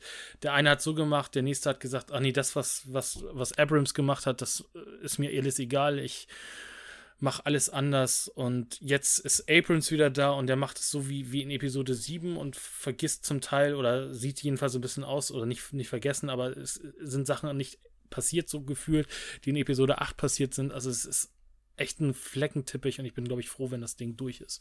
Ich, ich hoffe ja, dass, ich hoffe ja, dass, dass, dass die Episode, also die, die, äh, der, der neunte jetzt damit anfängt, dass du Ray wieder auf dem, äh, bei Luke siehst, wo sie das Schwert in der Hand hat und dass sie dann so wie aus so einer Trance aufwacht Also sie fragt, was ist los? Und sagt, ich hatte eine ganz komische Vision der Macht. der Dallas-Moment. Ja, es, es, ist alles gut. so, und dann sozusagen Episode, Episode 8 nochmal so oh, einfach vergessen nein. ist. Das wäre, das wär, glaube ich, das Beste. Nee, aber. Luke wäre wieder da. Nee, das, das Ding ist einfach, ich, ich kann das bei Star Wars schon sehen. Also, du musst natürlich auch mal sehen, äh, mit Marvel hast du natürlich eine, eine Riege an, an Charakteren und Welten und alles. Das ist natürlich, würde ich sagen, schon eine Ecke größer als, als Star Wars. Obwohl Star Wars natürlich auch viele Bücher hat, viele Comics hat und auch viele Charaktere etc. Ähm, sie müssen sich bei Star Wars einfach dann irgendwann mal auch von dieser ganzen Skywalker-Geschichte lösen. Und sie können nicht immer dieses, dieses gleiche Prinzip wieder nehmen. Wenn du aber mal diese ganze Welt siehst, und ich meine, wir haben ja auch diese Spiele gehabt wie äh, KOTOR oder was weiß ich nicht alles, die ja auch, äh, gut, das war die alte Republik und so, aber trotzdem, du kannst ja auch mehr drumherum machen, als immer nur äh, einer von äh, Lukes Kindern oder was weiß ich, oder wieder so eine Darth Vader-Anspielung, sondern auch irgendwie mal was in dem größeren Rahmen machen. Sei es irgendwie, äh, ne, dieses ganze Gut gegen Böse, Sis gegen Jedi und sowas. Und wenn du das halt machst und wenn du da irgendwie noch ein, ein vernünftiges Konstrukt drumherum baust mit irgendwelchen Filmen, wo halt mehrere verschiedene interessante Charaktere oder Stories erzählt werden, und deswegen sage ich, also Rogue One, ähm, fand ich richtig geil. Ich fand den von der Art und Weise her, die ganze, die ganze Weltraumschlacht am Ende, dieses ganze Ding auf dem Boden. Du hast keine, keine großen äh, äh, Lichtschwertkämpfe oder sowas da gehabt. Das war total cool. Und das war halt so ein Star Wars-Feeling, wo ich gedacht habe, das kann eigentlich gar nicht gehen wenn du kein, ne, wenn du so, so einen Nebenfilm erzählst. Und ich habe echt gedacht, gerade am Ende auch diese, diese klar, dieser Darth Vader-Moment, der war halt schon episch. Ähm, aber wenn du sowas sagst, wenn du sowas nimmst einfach in, in, de, in der Art und Weise und dann so einem Kevin, Feige gibst, der ja tatsächlich auch scheinbar wieder auch großer Star Wars-Fan ist und noch mehr als Marvel-Fan und so, da könnte ich mir schon vorstellen, dass er halt zumindest sagt, so, ey, ich habe eine ne große Vision, sage ich jetzt mal, und wir bauen das jetzt so nach und nach auf. Könnte ich mir schon vorstellen, dass da was Brauchbares bei rauskommt. Ich kann aber auch verstehen, dass man dann sagt, ey, wir haben genug Marvel-Scheiß, wir haben jetzt noch den Star Wars-Scheiß, der eigentlich auch scheiße ist derzeit und, ne, äh, ja, wir brauchen jetzt nicht noch mehr davon. Ich weiß es nicht. Also ich bin gespannt, wie es wird. Ich könnte aber, glaube ich, äh, ja, ich, ich, ich sehe es eher vielleicht positiv als das, was wir jetzt haben, zumindest. Also es kann ja auch nur fast besser werden. Ist ja auch natürlich spannend. Ähm, Man Mandalorian kommt ja jetzt auch noch auf Disney Plus, ja. wohin sich das dann entwickelt. Ähm, vielleicht haben sie auch zu früh die ganzen ähm, Legacy-Sachen ins, in, ins Extended Universe gepackt und nicht mal Kanon gelassen. Da hätte man bestimmt auch viele Dinge draus nehmen können. Das kannst du immer noch nehmen. Äh, es hat ja keine. Ja, weißt du, wieder neu erzählen, aber ja, es ist, ich, ich, ich vergleiche das so gerade, mir ist so gerade so ein bisschen die Idee gekommen, so wie Star Trek zurzeit funktioniert. Ne? Also du hattest mal die Enterprise und daraus ist Deep Space Nine, Voyager ja, und ähm, Discovery entstanden. Und so könnte man Star Wars natürlich auch aufbauen. Und ja, wir müssen mal weg von dieser Skywalker-Geschichte, die ist seit gefühlt sechs oder fünf Filmen auserzählt. Also es hätte, ja. hätte nur die drei gereicht und es wäre gut gewesen. Aber das meine ich ja mit diesen One-Shots. Also lieber so, so kleine Dinge, wo was in der Galaxie passiert. Und da gibt es ja genug, was in der Galaxie passiert. Und äh, oder passierte, natürlich auch mit der, mit der alten Republik. Aber dieses, dieses große Ganze, ich finde, es ist jetzt so ein bisschen tatsächlich so dieses McDonalds-Feeling. Es ist irgendwie jetzt, man wird einem, es wird einem schlecht, weil man einfach immer mehr und mehr davon bekommt. Ja, klar. Und bei, und bei Marvel ist es immer noch so gewesen, es waren halt ja auch andere Filme und andere Genres, die bedient worden sind. So das hat man einen Actionfilm, dann mal einen lustigen Film, dann mal einen Sci-Fi-Film, dann vielleicht einen Detektiv-Spionagefilm und solche Sachen. Das waren ja zwar alles Superhelden-Sachen, aber die, der Farbton der Filme war ja jedes Mal unterschiedlich und deswegen ja, wurde es auch nicht so weniger. ganz so ja. langweilig.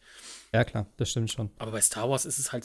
Also, es ist Star ja, Wars. Sci-Fi im Großen und Ganzen, aber ich finde, es ist ein bisschen zu viel gerade des Guten. Und dann, wie gesagt, kommt noch Avatar und alles ja. Mögliche. Und was Sebastian sagte, Disney gehört ja eh schon die ganze Welt. Ja, gut, klar. Das für mich persönlich, sage ich dir ganz ehrlich, ich finde es, ja, klar, äh, ne, aber ich finde es nicht so dramatisch. Ich meine, die Filme und alles, das ist immer für mich eigentlich ganz gut. Ähm, von der Qualität her und vom Dings her, so, das ist okay. Klar, es ist natürlich immer noch, wenn du das im Großen und Ganzen siehst, ne, dass die halt viele Sachen aus den Kinos verdrängen, dass die halt ihre äh, Verträge da abschließen und sagen, ey, der Film muss so und so oft gezeigt werden in den großen Serien und so, das kann ich schon nachvollziehen. Ähm, ja, aber hey. Ähm, was ich aber interessant noch finde, ist, wo du es gerade gesagt hast, eben Disney Plus ist natürlich auch noch eine Möglichkeit, vielleicht dann irgendwelche Sachen auch in einem kleineren Rahmen dort zu erzählen, so wie es ja jetzt auch mit den ganzen Marvel-Sachen machen, wo du halt vielleicht nicht das Ganze aufs Kino auslagern musst, sondern sagst, ey, äh, sag jetzt einfach Mandalorian, und dass der dann vielleicht irgendwo in irgendeinem Film dann wieder mit auftaucht, wo man weiß, ah, guck mal, das ist der aus der Serie und der ist jetzt hier mit dem Film drin. Und wenn du das halt auch so verbindest, dann hast du natürlich schon wieder auch ganz andere Möglichkeiten, das vernünftig zu verknüpfen, ohne das jetzt alles äh, auf die große Leinwand zu übertragen. Ja gut, da wird natürlich die Kunst sein, du musst natürlich davon ausgehen, dass Leute das nicht gesehen haben. Ne? Also du musst irgendwie den, die Leuten dann auch die Chance geben, äh, das nicht gesehen zu haben und zwei oder drei Staffeln äh, Geschichte, die in den Serien passiert sind, die dürfen dann halt auch nicht so wichtig dann für die Filme werden. Das ja, okay, ist halt auch relativ schwierig. Ja, klar. Ja, ich bin gespannt, wie es denn, wie es denn aussieht. Ich bin sowieso mal gespannt. Äh, wann kommt der Star Wars jetzt ins Kino? November? Dezember rum? Dezember. Dezember, ne? Irgendwie mal zwei Wochen vor Weihnachten, drei Wochen, äh, da müsste der kommen. Ja, ich bin sehr gespannt. Also ich werde auf jeden Fall reingehen direkt. Wenn es mein Kino da noch gibt. Mein Kino wird zugemacht hier. Das erzählt? Nee, ne? Auch geil. Das einzige Kino, was auf Englisch hier Filme zeigt, und das machen sie dicht. Ja, danke. Gehe ich gar nicht mehr ins Kino hier. Ja, es bleibt spannend auf jeden Fall im Games-Bereich sowie in den Filmen, in der Filmbranche. Immer wieder was Neues. Was gibt's denn nächste Woche? Achso, äh, genau. Äh, Breakpoint ist ja eigentlich schon halbwegs draußen, oder? Ghost Recon? Ja, kommt Freitag. Ja, ich glaube, du kannst es auch schon überall. Mit irgendwie kaufen, hier, wenn du wieder die äh, äh deine Mutter Collection holst, also mit allem drum und dran. da ist ja wieder, da kannst du wieder acht Tage eher spielen. Also ich glaube, einige, also gestreamt wird es ja schon und ich glaube, mein Händler verkauft es auch schon. Also, ja. Ähm, ja, kommt am 4. auf jeden Fall. Ziemlich übel ähm, vollgestopft sein mit Microtransactions und ähnlichen Späßen. Und man soll wirklich alles kaufen können, von ähm, kosmetischen Sachen, Outfits, Ausrüstungen, verschiedene Währungen, ähm, Erfahrungspunkte, Skillpunkte, einfach mal 60 Skillpunkte kaufen, brauchst ich brauche nicht mehr leveln, kann ich einfach meinen Charakter äh, komplett aufleveln nach einem, nach einem kurzen Kauf. Ähm, ja. Aber es ist ja eigentlich mal, ein Koop-Spiel, es ist ja kein Versus-Spiel, oder? Von daher ja, machst du ja nur deinen eigenen Fortschritt sozusagen, äh, ja, unnütz. Macht's das oder? schöner? Also, äh, Nö, es, aber. Es ist wieder das Übliche. Ich kaufe ein Spiel für 60 Euro. Ja und dann bezahle ich nochmal 30, damit ich es nicht spielen muss. Genau. Ja. Ja, da gibt es aber bestimmt genug Leute, die das tun, weil keine Zeit oder ähnliches. Aber es darf für die anderen dann natürlich nicht komplizierter werden, aufzuleveln. Das wäre dann wieder das Blöde an der Sache. Da bin ich mal gespannt. Gucken wir, ob es da nächste Woche ein bisschen was an Erfahrung zugibt. Ähm, Ghostbusters kommt morgen, nee, übermorgen auch echt? raus. Ah ja? Ja, ja. Das, das, das Remaster. Äh, Remaster. Genau. Äh, ja. Weißt du, ob das jemand, ob das mit deutscher Synchro kommt? Oder das gab immer noch so, so vielleicht, vielleicht auch nicht. Ja, oh, nein. Ahnung. Oder so. Weil ich fand die deutsche Synchro damals äh, mit den Original-Synchronsprechern äh, gut. Also wenn es also. damals eine hatte, wird es ja jetzt auch sein. Das wird ja jetzt nur optisch sozusagen ein bisschen hübscher. Ja, das Problem ist, dass das ja bei, bei Atari lag, glaube ich, und kein Mensch weiß irgendwo, wegen irgendwelchen Rechten ist das doch immer alles Käse. Also es keiner, also wäre hm. schön, wenn es kommen würde. Weil, wie gesagt, war, war ein schönes Spiel. Offizieller, also inoffizieller dritter Teil, ne? Gewesen. Keine Ahnung. Von der, Achso, äh, so ja, das hatte, du? okay. Das, das hatte Dan Aykroyd damals gesagt, dass sie ja, weil es ja so lange Probleme mit dem dritten Teil gab, dass sie gesagt haben, das Videospiel ist hiermit sozusagen das, der inoffizielle dritte Teil okay. der Filmreihe. Und natürlich auch deutlich besser als das Remake, äh, Remaster, wie auch immer. Reboot. Ja. Habe ich nie gesehen. Aber das Spiel habe ich auch gespielt, aber es gibt es noch auf Steam. Also, äh, ich glaube, neu kaufen würde ich es jetzt nicht unbedingt, aber ich fand es schon ganz cool. Also, es war irgendwie nett mhm. gemacht und spielerisch war es schon interessant. Und es sah halt schön aus. Auch mit den Protonblastern da oder wie die Dinger heißen da, mit den, mit den Strahlen. Nicht kreuzen, ganz wichtig. Äh, mhm. Das war schon cool. Und kriegt aber, glaube ich, noch einen exklusiven neuen Multiplayer-Modus. Das äh, für die okay. Remastered. Äh, ja, das ist nichts für mich. Ähm, am 8. kommt noch John Wick Hex. Da bin ich mal sehr gespannt drauf. Sieht eigentlich ganz cool aus. Weiß habt ihr es gesehen mal? Nee. Eben, das ist ja mhm. ne, das Spiel zum gleichnamigen Film sozusagen. Hat so einen sehr interessanten Look irgendwie, so ein bisschen Cell-Shading-like, glaube ich, war das. Muss man gerade hier in den Trailer reinschauen. Ja, genau, so ein bisschen. Ja, so Cell-Shading, relativ wenig Details, aber es sah irgendwie schon vom Stil her sehr interessant aus. Ich weiß gar nicht, was es kosten soll, aber äh, äh Epic Game Store Only auf jeden Fall. Mal schauen ich mir das mal angucke. Ja, und ansonsten ist tatsächlich erstmal nicht so viel. Also ich habe jetzt hier noch Trine 4, keine Ahnung, ob das interessant ist. Ist zumindest ähm, schon rausgeschickt bei mir. Also ich werde das demnächst mal antesten können. Welches? Trine oder was? Hm, Trine, genau. Okay. Also ich habe die äh, Edition bestellt, da sind alle äh, vier Teile drin. Mhm. Teil 2 habe ich damals ähm, runtergeladen, das habe ich noch äh, digital auf der PS4. 1 und 3 habe ich, glaube ich, nicht gespielt. Okay. Das heißt, ich kann die ganze Reihe mal am Stück nachholen. Sie sind ja nicht so lang, die Spiele, das kriegt man durchaus hin. Ich habe das keine Ahnung. Ich kann, ich kenne den Namen halt, aber ansonsten wüsste ich jetzt gerade gar nicht, was da, was mich da erwartet. Modernes Lost Vikings im Endeffekt. Ah, okay. Ah, okay. So im mittelalterlichen Setting mit, äh, also vor traumhafter Kulisse mit dem vor hervorragenden Soundtrack. Hm. Es geht eigentlich, es ist auch nicht so wahnsinnig schwierig, weder die Rätsel noch die Kämpfe. Da geht es, glaube ich, tatsächlich am Ende um diese Märchenatmosphäre am Okay. meisten. Ja, und ansonsten, äh, ja, nächste Woche Frostpunk kommt noch. Äh, das ist ja eigentlich schon auf dem PC erschienen. Ich glaube, Konsole kommt noch jetzt dann. Und Grid, das Rennspiel. Da glaube ich auch noch sehr beliebt. Ja, da bin ich mal gespannt, was Codemasters diesmal versaut hat. Also ich werde es mir wahrscheinlich holen, um mich dann ähm, wochenlang wieder darüber auszulassen, was Codemasters hier und da wieder verbuggt haben. Was macht Formel 1 eigentlich bei dir? Läuft das noch? Oder? Äh, ja, ich habe den Schwierigkeitsgrad zunächst von 100 auf 85 runtergedreht. Okay. Dann wurde ich irgendwie in Singapur äh, Weltmeister mit 200 Punkten Vorsprung, habe dann wieder auf 90 und 95 hochgestellt. Lief auch alles ganz gut. Und jetzt bin ich gerade in China äh, in der ähm, fünften Saison. Und während ich eine Kurve anbremse, also ich fahre auf die Kurve zu, habe ein positives Delta-Zeitfenster von zwei Zehnteln Vorsprung. Ich bremse, lenke in die Kurve ein und in dem Moment bin ich sieben Zehntel zurück. Wie das technisch funktionieren kann, ist mir nicht ganz klar, aber es bleibt jedenfalls dabei, dass äh, irgendwas mit dem Schwierigkeitsgrad nicht wirklich stimmen kann. Hm. Okay. Naja. Aber es ist ja leider Gottes alternativlos. Naja, klar. Früher gab es mal so einen richtigen Trend, glaube ich, in Formel 1-Spielen, ne? So, da ist noch eine Zeit lang auf der PlayStation 1, glaube ich, damals noch. Hatte da EA noch sowas. die Ich überlege auch gerade, ich weiß nicht mehr. Ich weiß so, dass es da so einen richtigen Trend gab, dass alle irgendwie Formel 1 spielen wollten. Oder machen Ja. wollten oder wie auch immer. Das waren noch andere Sehr Zeiten. gut, das, ja. Da war noch Formel andere 1 noch Zeiten. interessant. Zu Schumacher oder Ja, zu welcher Zeit? Ja, war ich glaube, das war bestimmt noch da. Ja, gucken wir mal, was, was nächste Woche hier so auf dem Teller liegt, was dann so, was dann so abgeht. Ich würde sagen, auf jeden Fall an der Stelle erstmal wieder Danke an euch fürs Dabeisein. Danke natürlich an alle, die zugehört haben. Und dann hören wir uns nächste Woche hoffentlich wieder mit weniger Problemen dann auch mal wieder. Ich hoffe, dass ich das Skype-Ding irgendwann echt mal lösen kann. Ich meine, so geht es ja jetzt einigermaßen, aber naja. Schauen wir mal. Okay, ich sag danke und tschüss.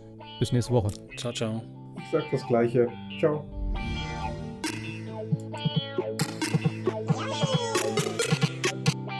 Round one. Fight!